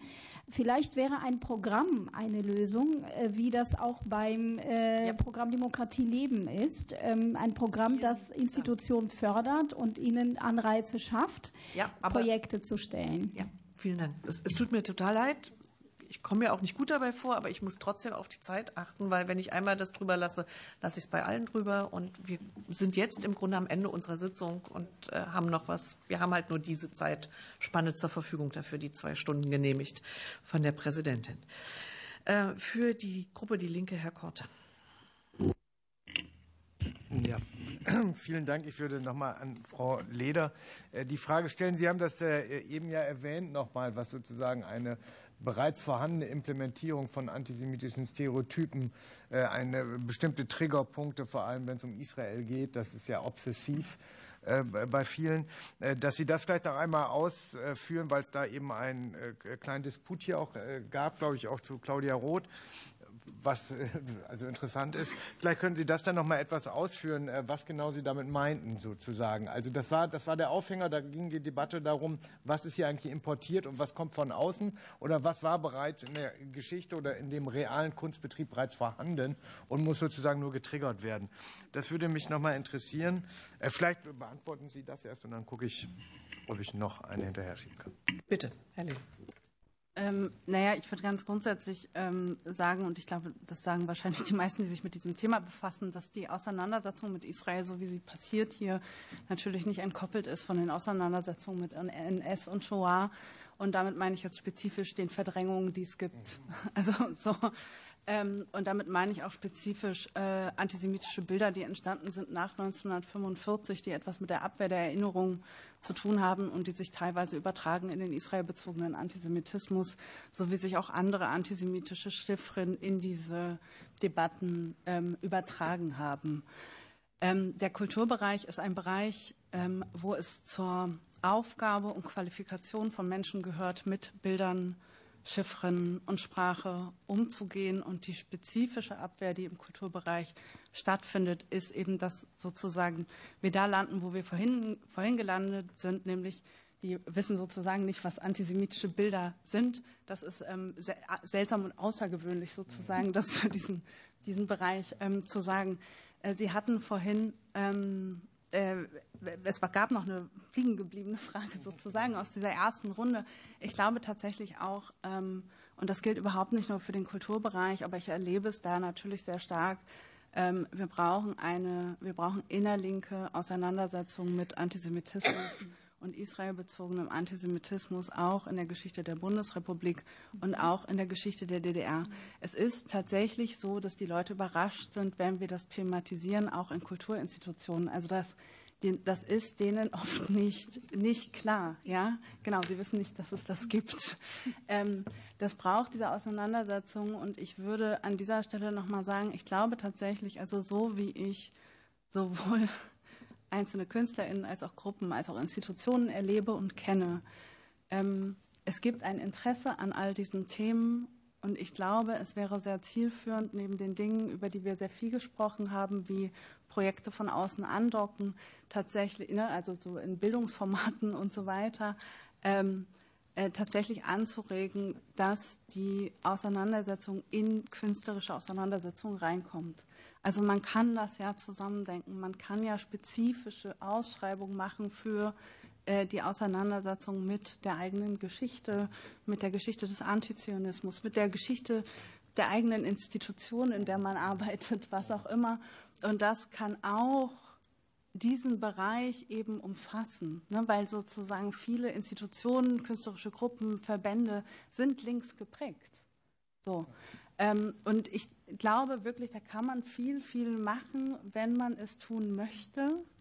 Ähm, da ist eine Bereitschaft zur Auseinandersetzung, aber sie hat einfach bisher nicht stattgefunden. Und das natürlich in einer Umgebung, die ganz allgemein, wie Marina Scharniewski gerade auch noch mal dargestellt hat, äh, insgesamt auch davon geprägt ist, von dieser Verweigerung der Auseinandersetzung. Vielen Dank. Für Bündnis 90 Die Grüne, Frau Schönberger. Ja, vielen Dank. Ich bedanke mich für alle Antworten, die wir schon bekommen haben, die wirklich sehr wertvoll für uns sind. Ich habe noch eine Frage an Frau Professor Wenzel und Frau Leder. Sie haben beide ähm, in Ihren Statements Gremienbesetzungen angesprochen. Vielleicht könnten Sie uns da noch mal einen Einblick geben, wie divers sind denn diese Gremien, die im Moment ähm, da Urteile fällen und kuratieren? Ähm, das würde mich sehr interessieren.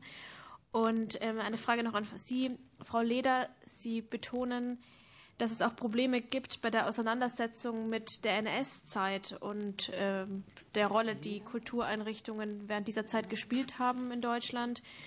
Und dass es da Kontinuitäten gibt bei Institutionen. Ähm, vielleicht können Sie auch darauf noch mal näher eingehen. Was sind es für Kontinuitäten und vor allem auch, wie könnte man dem begegnen? Frau Wenzel, bitte. Diversität in äh, der Besetzung von Gremien ist natürlich ein Thema, genauso wie in der Kulturadministration, die ist in der Regel ähm, äh, nicht äh, unbedingt gegeben. Ähm, und ähm, ich denke, darauf ist unbedingt zu achten, wenn Antisemitismus kritischer und sensibler in Zukunft vor allem Leitungspositionen agieren sollen.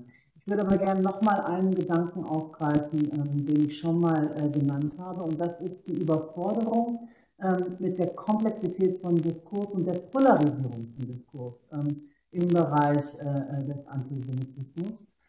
Das heißt, dass sich wirklich die Personen, insbesondere Leitungspersonen, ertüchtigt sehen müssen und diese Ertüchtigung kann nicht im öffentlichen Raum stattfinden.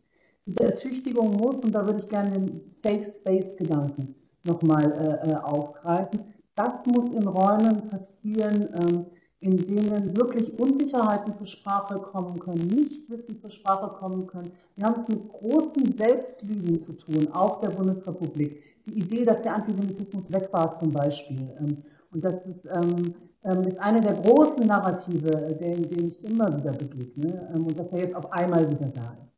Ähm, und das heißt, ähm, diese Verunsicherung, die damit einhergeht, in der Kombination mit, ähm, mit einem hochpolarisierten Diskurs, in der Kombination mit massiver Gewalt, die immer deutlicher wird und wofür es natürlich Handlungsbedarf gibt. Ich glaube, die meisten Einleitungen von Wissenschafts- und Kultureinrichtungen sehen das.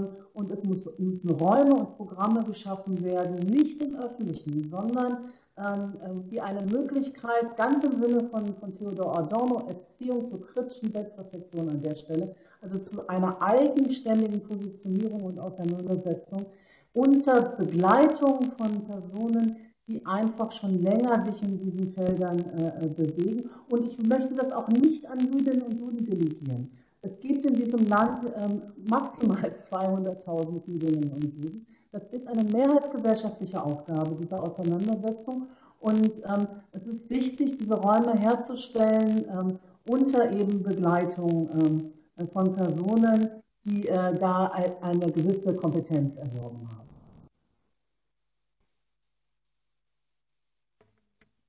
Ähm, bevor ich was zur konkreten Frage sage, ähm, sage ich einmal, ich glaube, es wäre relevant, äh, eine Studie zu machen zum Erleben jüdischer KünstlerInnen, ähm, äh, wie die den Antisemitismus im Kulturbetrieb erfahren, weil das äh, bringt mich zu dieser Frage der Gremien. Ich höre das seit Jahren, dass Leute den Eindruck haben, dass wenn zum Beispiel in Unterlagen, die sie ähm, einschicken für Bewerbungen ähm, und Anträge, wenn da drin steht, dass sie in Israel gelebt haben oder aus Israel kommen oder Hebräisch sprechen oder was auch immer, dass sie den Eindruck haben, das spielt eine negative Rolle in der, Bewerb in der Bewertung der Anträge. Ich höre auch, ähm, ich höre das auch sozusagen in anderer Weise, aber das nur mal als Beispiel, ähm, inwiefern, also ich möchte das nicht in Frage stellen, aber ich glaube, man müsste mal gucken, sozusagen, ähm, wie funktioniert das denn, wie kommt das denn? Äh, die Frage der Diversität von, von Gremien, von Jurys und Findungskommissionen ist grundsätzlich eine sehr heiß debattierte, zu Recht heiß debattierte ähm, äh, Sache. Und ähm, auch das Thema, das Thema Antisemitismus ist da auch überhaupt gar nicht das einzige und erst recht nicht das erste. Man sieht es sozusagen an diversen Stellen, wenn man sich zum Beispiel die Besetzung von äh, Theaterintendanzen anguckt. Da sind äh, verschwindend wenige Frauen dabei. Also die Gremien haben an allen möglichen Punkten ein Problem. In den letzten Jahren ist sehr viel über Diversity geredet worden. Äh, da gibt es Verbesserungen in dem Bereich. Das schließt aber das Thema Antisemitismus aus. Also Marina Czerniewski hat dazu auch vorhin schon was gesagt. Das Thema Antisemitismus ist sozusagen in diesen ganzen ähm, äh, Diskussion fällt einfach hinten runter. So. Das heißt, das müsste man speziell, da, also da gibt es einen Nachholbedarf, will ich sagen. Ähm, die zweite Frage war die Frage, nicht ganz kleine Frage zu Kontinuitäten des Nationalsozialismus in Kulturinstitutionen. Ähm, eine Minute dreißig. Ähm, also im Prinzip muss man erst mal sagen, dass Kulturinstitutionen sich an der Stelle nicht unterscheiden von anderen Institutionen. Also die Institutionen insgesamt, ja, selbst Bundesministerien haben sehr, sehr spät, wenn sie es überhaupt getan haben, aufgearbeitet, was im NS eigentlich passiert ist und wieder die personellen Kontinuitäten sind. Also das heißt, es ist sozusagen kein ähm, äh, Vorwurf, der irgendwie nur Kulturinstitutionen trifft, Dennoch ist es tatsächlich, ähm, wäre es tatsächlich wichtig und spannend, sich damit auseinanderzusetzen. Und zwar einerseits mit der Frage, was ist im NS konkret an der Institution passiert? Ähm, und zweitens ähm, mit der Frage, welche personellen und programmatischen Kontinuitäten hat es, hat es gegeben? Weil selbstverständlich sind sowohl Kulturinstitutionen ähm, als auch ich sag mal, die Wissenschaften, die Kultur sozusagen begleiten, Literaturwissenschaften, Kunstgeschichte, was auch immer, ganz, ganz stark vom Nationalsozialismus äh, geprägt.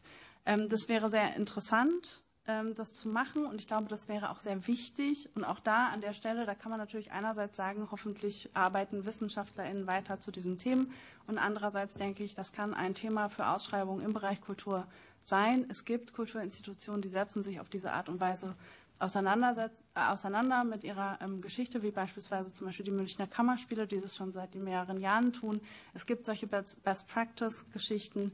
Ähm, das kann man sicherlich aber noch viel stärker ähm, äh, anregen. Vielen Dank. Wir sind damit am Ende der Sitzung angekommen. Ich darf mich nochmal herzlich bedanken und entschuldigen, dass wir das so reglementieren müssen. Aber die Zeit, die wir haben, haben wir und wir wollen so viel wie möglich unterbringen. Ich glaube, wir haben eine ganze Menge an Input mitbekommen, auch an Ideen, wie wir das, was an Anträgen bei uns ja liegt, zur Mitberatung, nicht federführend, aber inhaltlich so ähm, anreichern können, dass es auf den Kulturbetrieb passt und wir hinterher auch wirklich das haben, was wir haben wollen als gemeinsames Ergebnis. Darüber sind wir uns, glaube ich, einig. Also vielen Dank dafür.